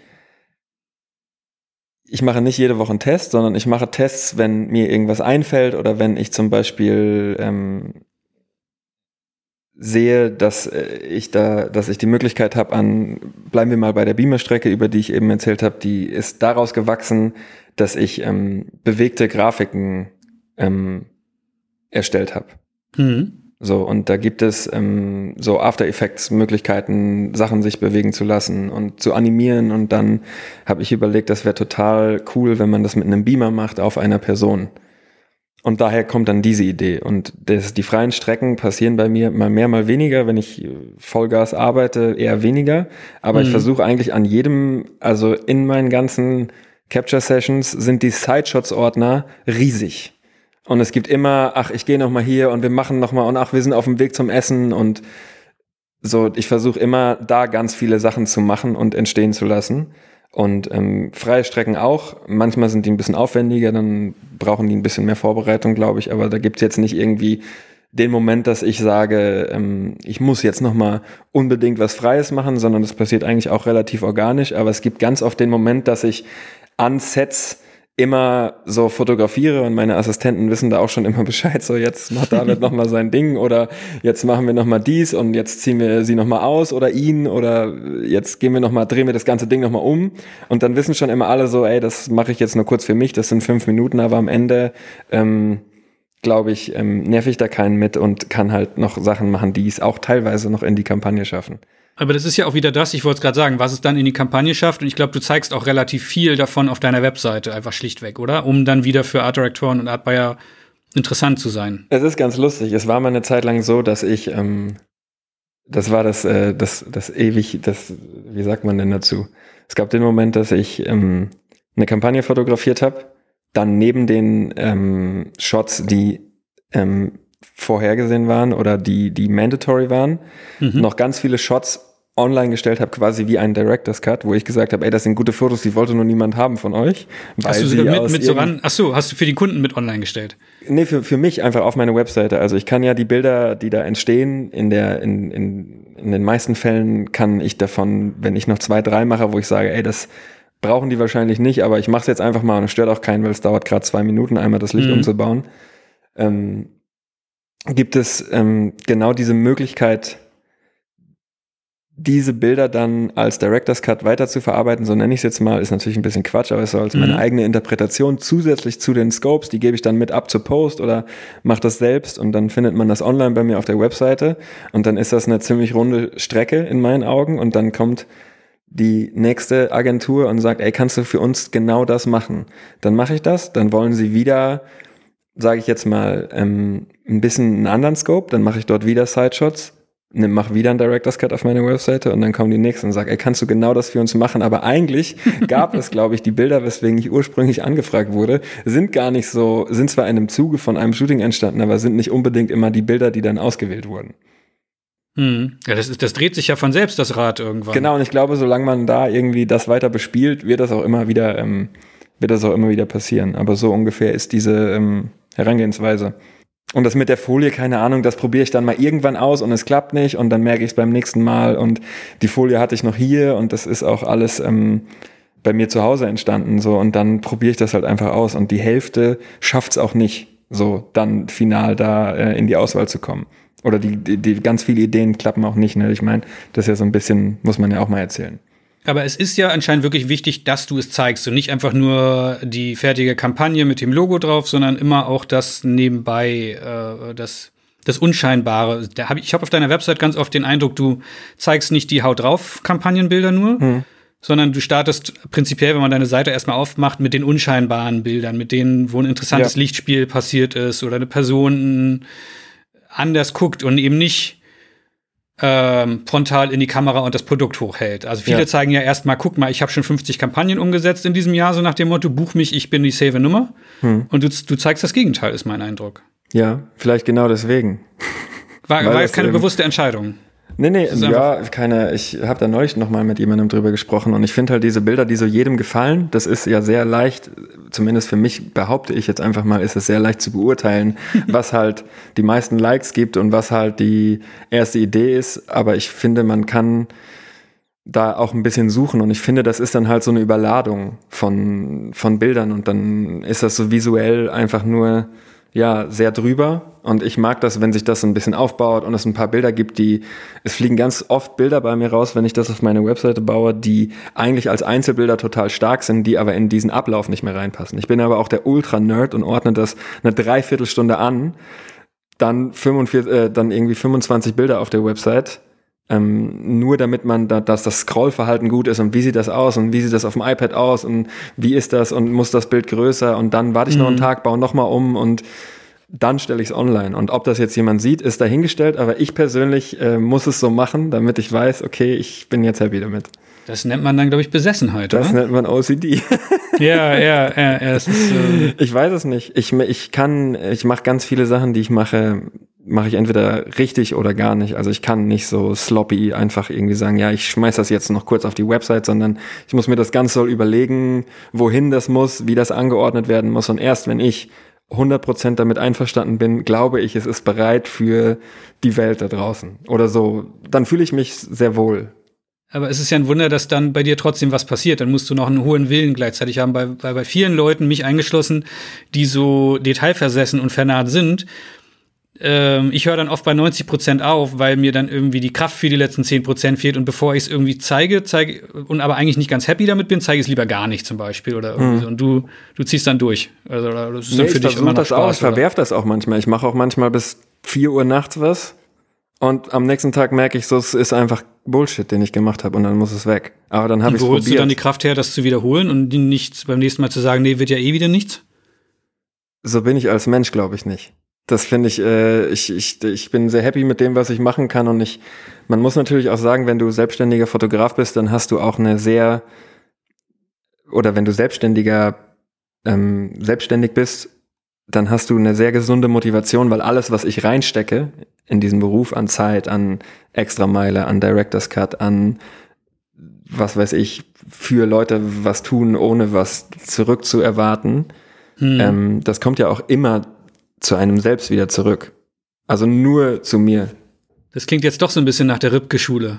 Ja, auf jeden Fall. Die Ripke-Schule ja. ist ganz tief in mir drin, aber das ist, Paul hat auch immer gesagt, dass man, ähm, ich glaube, den Teil meinst du auch, er hat gesagt, du musst immer ganz viel für Leute machen, ohne was mhm. dafür zu erwarten. Und das ist natürlich auch ein gutes Credo, weil das, also ich sag mal so, das fühlt sich, wenn du es nicht kannst und der Typ nicht dafür bist, dann mach's einfach nicht. Aber wenn es für mich kostete es jetzt nicht viel, dir damals was zu zeigen, wie ich was mache, sondern ich habe das gemacht, weil du mir Pickdrop gezeigt hast. So, und mhm. du hast mir auch was gegeben, ohne eine Gegenleistung dafür zu erwarten. Ja, 14,99 so. im Monat seitdem, ja, oder? genau. okay, oh Gott. Nein, Quatsch. Ähm, ähm, lass mich das noch kurz weiter erzählen. ja, gerne. So, ich lasse ähm, dir mal die Zeit für die Antwort, ja. Und ähm, die, gegenseitiger ähm, Austausch. Oh, genau, so. ohne, ohne was dafür zu erwarten. Und ich glaube, dann, wenn du das irgendwie hinkriegst, dann machen Leute auch ganz viel für einen. Und es darf halt nur nicht so kalkülmäßig sein, dass du sagst, ja, ich melde mich jetzt bei dem und dann brauche ich bald was von dem und dann fange ich jetzt schon mal wieder an, den Kontakt zu suchen und so, sondern wenn das alles ehrlich ist, dann wundert man sich am Ende, wie viel zurückkommt. So, und das finde ich ist immer irgendwie so der Weg. Und das ist dann irgendwie ein schönes Feedback. Und das ist aber auch mit meinem ganzen Team so. Ich bin da was ich zu Anfang mal gesagt habe, keine Schreihals, weil ich will halt nicht, dass die was machen, weil die Angst haben oder weil das irgendwie so ein Druck ist, sondern ich will, dass sie das machen, weil ich das bin. So, und ich will, dass die wissen, dass ich die gut behandle und dass, wenn ich sage, komm, ich brauche jetzt noch mal eine Stunde oder wir haben jetzt schon Rap, wir haben zehn Tage am Stück durchproduziert und jetzt gehen wir noch mal nachts an den Strand und machen Fotos, weil ich da Bock drauf habe, dann haben auch alle Bock da drauf. So, und die, die keinen Bock haben, glaube ich, die machen es dann für mich oder müssen es, es muss ja auch niemand machen, aber ich glaube, Oder würden dir sagen, du, ich kann nicht mehr oder ich will jetzt wirklich Genau, die pennen, meisten oder? machen das dann, äh, denn ich möchte auf jeden Fall, dass das der Antrieb ist und dass das irgendwie keine verrückte Hierarchie ähm, Schreinummer ist. Das finde ich irgendwie total daneben. ist ganz schön, dass du da jetzt nochmal äh, hinkommst, weil meine, meine letzte Frage an dich wäre jetzt wirklich gewesen. Du hast jetzt zwei, dreimal schon erwähnt, dein Team, dass das gleichzeitig äh, dieselben Leute sind, die du als Freunde hast. Und in einem anderen Gespräch hast du mir schon mal irgendwann erzählt, das sind quasi dieselben Leute, mit denen du irgendwie Geburtstag feierst am Ende. Ja, auf dass sich das relativ stark überschneidet. Ne? Ähm, ist das wichtig für dich? Also ist das wichtig, am Set so ein Vertrauensumfeld zu haben? Um so Ähm. arbeiten zu können, wie du arbeitest, eben mit diesem, ich probiere noch mal was und keiner guckt mich dabei schief an, wenn ich was probiere, was vielleicht scheiße wird oder so. Es ist angenehmer auf jeden Fall. Ich weiß aber nicht, ob das ähm, unbedingt einhergeht damit, dass die Leute auch die wären, die ich zum Geburtstag einladen würde. Sondern es ist natürlich angenehm, wenn ich da meine Verbündeten habe. Weil manchmal ist der Job ja dann doch sehr kompakt und stressig und über eine kurze Zeit sehr intensiv. Und dann ist es natürlich angenehmer, wenn du mit Leuten umgeben bist, die du kennst und mit denen du ja, gerne Zeit verbringst und die auch wissen, wie du drauf bist. Das liegt aber nicht daran, dass die alle durchgehen lassen, dass ich die ganze Zeit rumschreie, sondern es ist irgendwie so ein total schönes Miteinander und es gibt ja auch Projekte, die super anstrengend sind und wo man mit der Agentur ähm, sich ständig uneinig ist oder wo es einfach klemmt oder wo das Wetter nicht mitspielt oder oder und dann ist es natürlich ein viel angenehmeres Surrounding, wenn du deine eigenen Leute da hast, anstatt wenn es die ganze Zeit fremde Leute sind, wo du auch nicht weißt, die, wie die so drauf sind und was die so erlebt haben. Und die Mhm. Leute, die ich ähm, am Set hab, die sind halt immer alle easy und das sind halt auch alles Leute, die grundsätzlich gute Laune haben und das, die müssen um 4 Uhr aufstehen und wir haben alle Fun im Bus auf dem Weg dahin. So und Nicht das immer, oder? Nee, aber schon oft. Kannst du mir es nicht ist aber erzählen. niemand, Doch, es ja? hat niemand, ähm, es ist niemand so ein aus Prinzip und das funktioniert jetzt nicht und so ein negativer so und das finde ich ist irgendwie, wenn man sich die Leute aussuchen kann, ist das natürlich irgendwie so eine eine schöne Kombination. Aber hast du die sozusagen so ausgesucht, beziehungsweise die Leute, die nicht so waren, Stück für Stück aus deinem Leben oder aus deinem zumindest beruflichen Leben wieder ein bisschen rausgeschubst, um, um ist dir das, um diese positiven Menschen um dich zu haben, weil du weißt, du brauchst das? Ich glaube, das merkt man ganz doll. Ich habe auch ähm, manchmal Leute, die nehme ich mit, die können gar nicht ähm, alles so krass, wie ich es eigentlich bräuchte oder so, dass ich mich darum nicht kümmern muss, aber ich mag die total gerne. Und dann nehme ich die mit und dann sind das halt meine Assistenten, weil mir ist es total wichtig, dass da jemand ist, der quasi ein Verbündeter von mir ist. Und äh, keine Ahnung, ich habe schon Leute mitgenommen, wo ich dann am Ende die Daten in Capture selbst umbenannt habe, weil die nicht wussten, wie das ging. Und ich habe gesagt, Hauptsache du bist dabei und die Bilder kommen in den Rechner und den Rest habe ich dann irgendwie kompensiert und ja, das ist irgendwie Ja. so die Menschlichkeit oder die, die, die menschlichen Skills, die die haben. Ich glaube, das passiert dann einfach und dann, das ist wie findet man Freunde so. Dann versteht man sich mit Leuten und dann umgibt man sich mit denen und dann merkt man, das klappt. Und ähm, also jetzt nicht explizit ausgesucht. Und ist auch nicht schlimm, wenn da mal jemand Neues dazukommt, weil meistens kommt ja die Empfehlung von jemandem, dem ich vertraue, und dann hat man einfach noch so ein bisschen sein, sein berufliches Umfeld um eine Person erweitert. Oder man lernt mal Mhm. jemanden kennen, oder wenn ich bei einem Shooting bin, wo es nicht meine Produktion ist, dann werde ich ja da auch schon mal reingeworfen. Aber in der Regel bin ich sehr happy, wenn es meine Leute sind. Hm. So ungefähr. Und teilweise sind das Leute, die habe ich, die haben mir in Hamburg die Tür aufgemacht, als ich bei Ripke angefangen habe. Die zählen immer noch zu meinen allerbesten Freunden. So, und die können halt auch noch gut arbeiten auf diesem Niveau, wie ich es brauche. Oder sind, ich habe einen äh, Freund, der ist DOP, mit dem mache ich ganz viele Sachen zusammen. So. Und der hat sich halt genauso weiterentwickelt wie ich halt in der, in dem filmischen Bereich und das funktioniert halt auch traumhaft. Und abends. Das heißt, ähm, wenn du mal Video mit anbieten musst, zum Beispiel, dann Genau, dann habe ich direkt auch noch jemanden, der das bedienen kann, ja. Und das finde ich halt, ist für mich irgendwie total wichtig. Und dann, keine Ahnung, ich möchte natürlich am Ende auch irgendwie Spaß haben. Und es ist ja schon alles manchmal mit sehr viel Schlafentzug verbunden und sehr viel mhm. Druck. Und dann ist es natürlich angenehmer, wenn du so ein Umfeld hast. Mhm. Ja. Letzte Frage. Ich versuche ja immer hier noch am besten für den Nachwuchs noch irgendwas äh, rauszuholen, was ganz Konkretes. Wie werde ich, wenn ich jetzt 20 Jahre alt bin, ich weiß überhaupt nicht, studieren, assistieren, ich, ich stehe gerade da und weiß nicht weiter, aber ich weiß, dass ich deine Arbeit feiere. Was sollte ich machen? Hm. Kriege ich ganz häufig die Frage, noch häufiger als die Frage, welche, welches Objektiv ich benutze.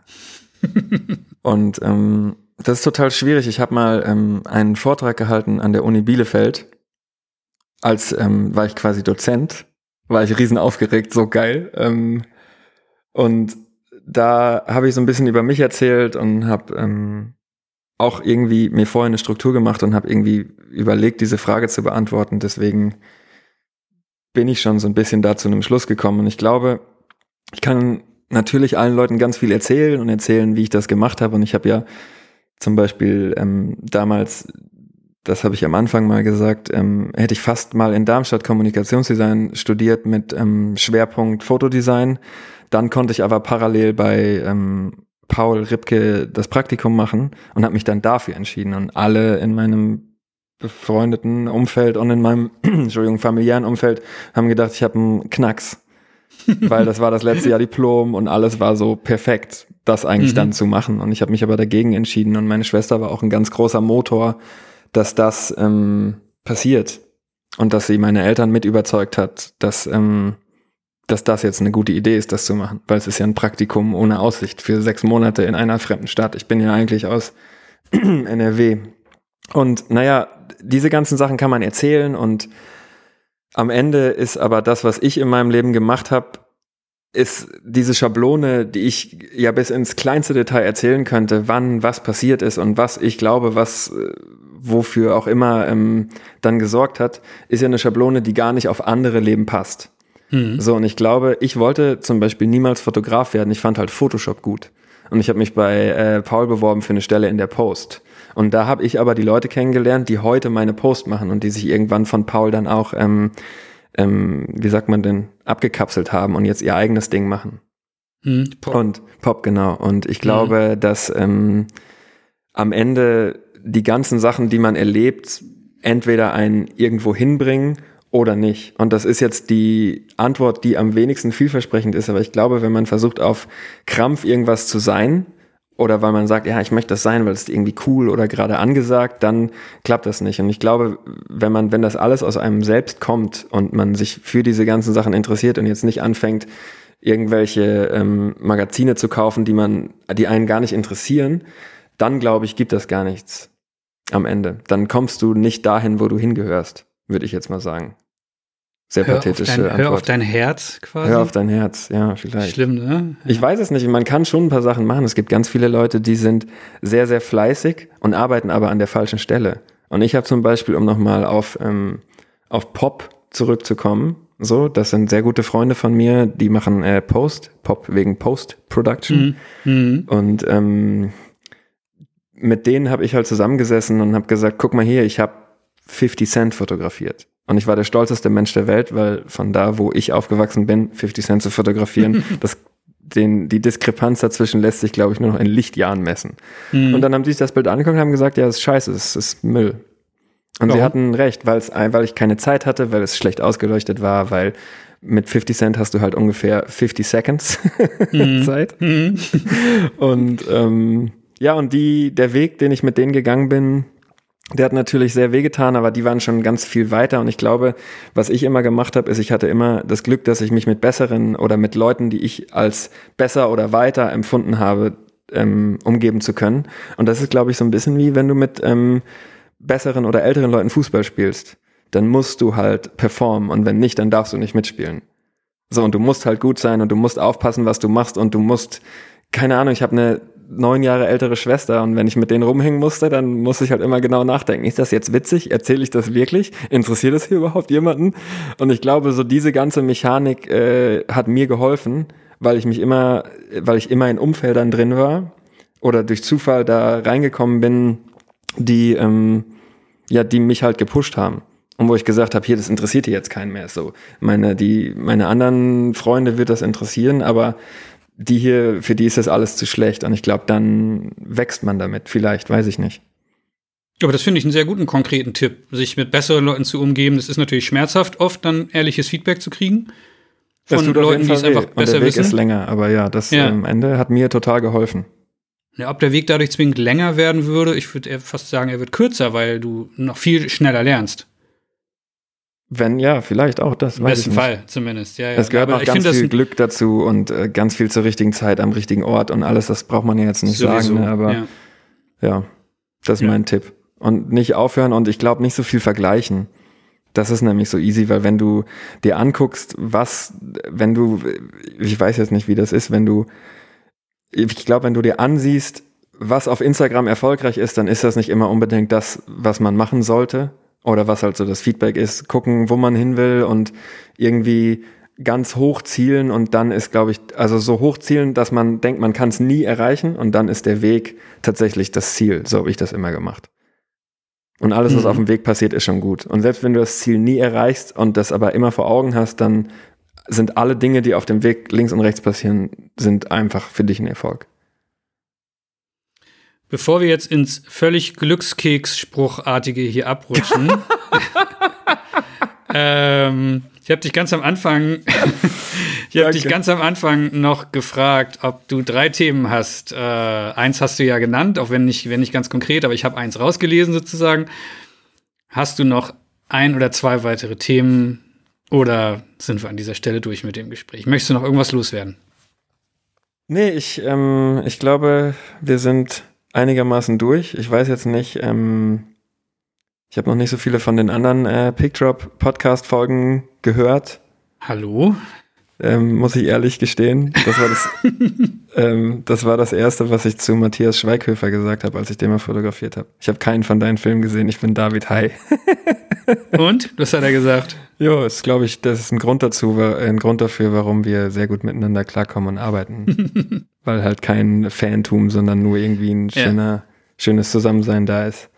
Ähm, nee, ich glaube, dafür, dass es mein erster Podcast war, bin ich sehr happy. Ähm, ich hab, kann nicht so gut definieren, weil ich nicht weiß, was andere Leute interessiert. So, was du sonst noch so fragst. Vielleicht gibt es da das irgendwas, was du egal. vergessen hast. Nö, ähm, nö. Aber sonst äh, bin ich eigentlich sehr glücklich. Schön, ich nehme mich auch.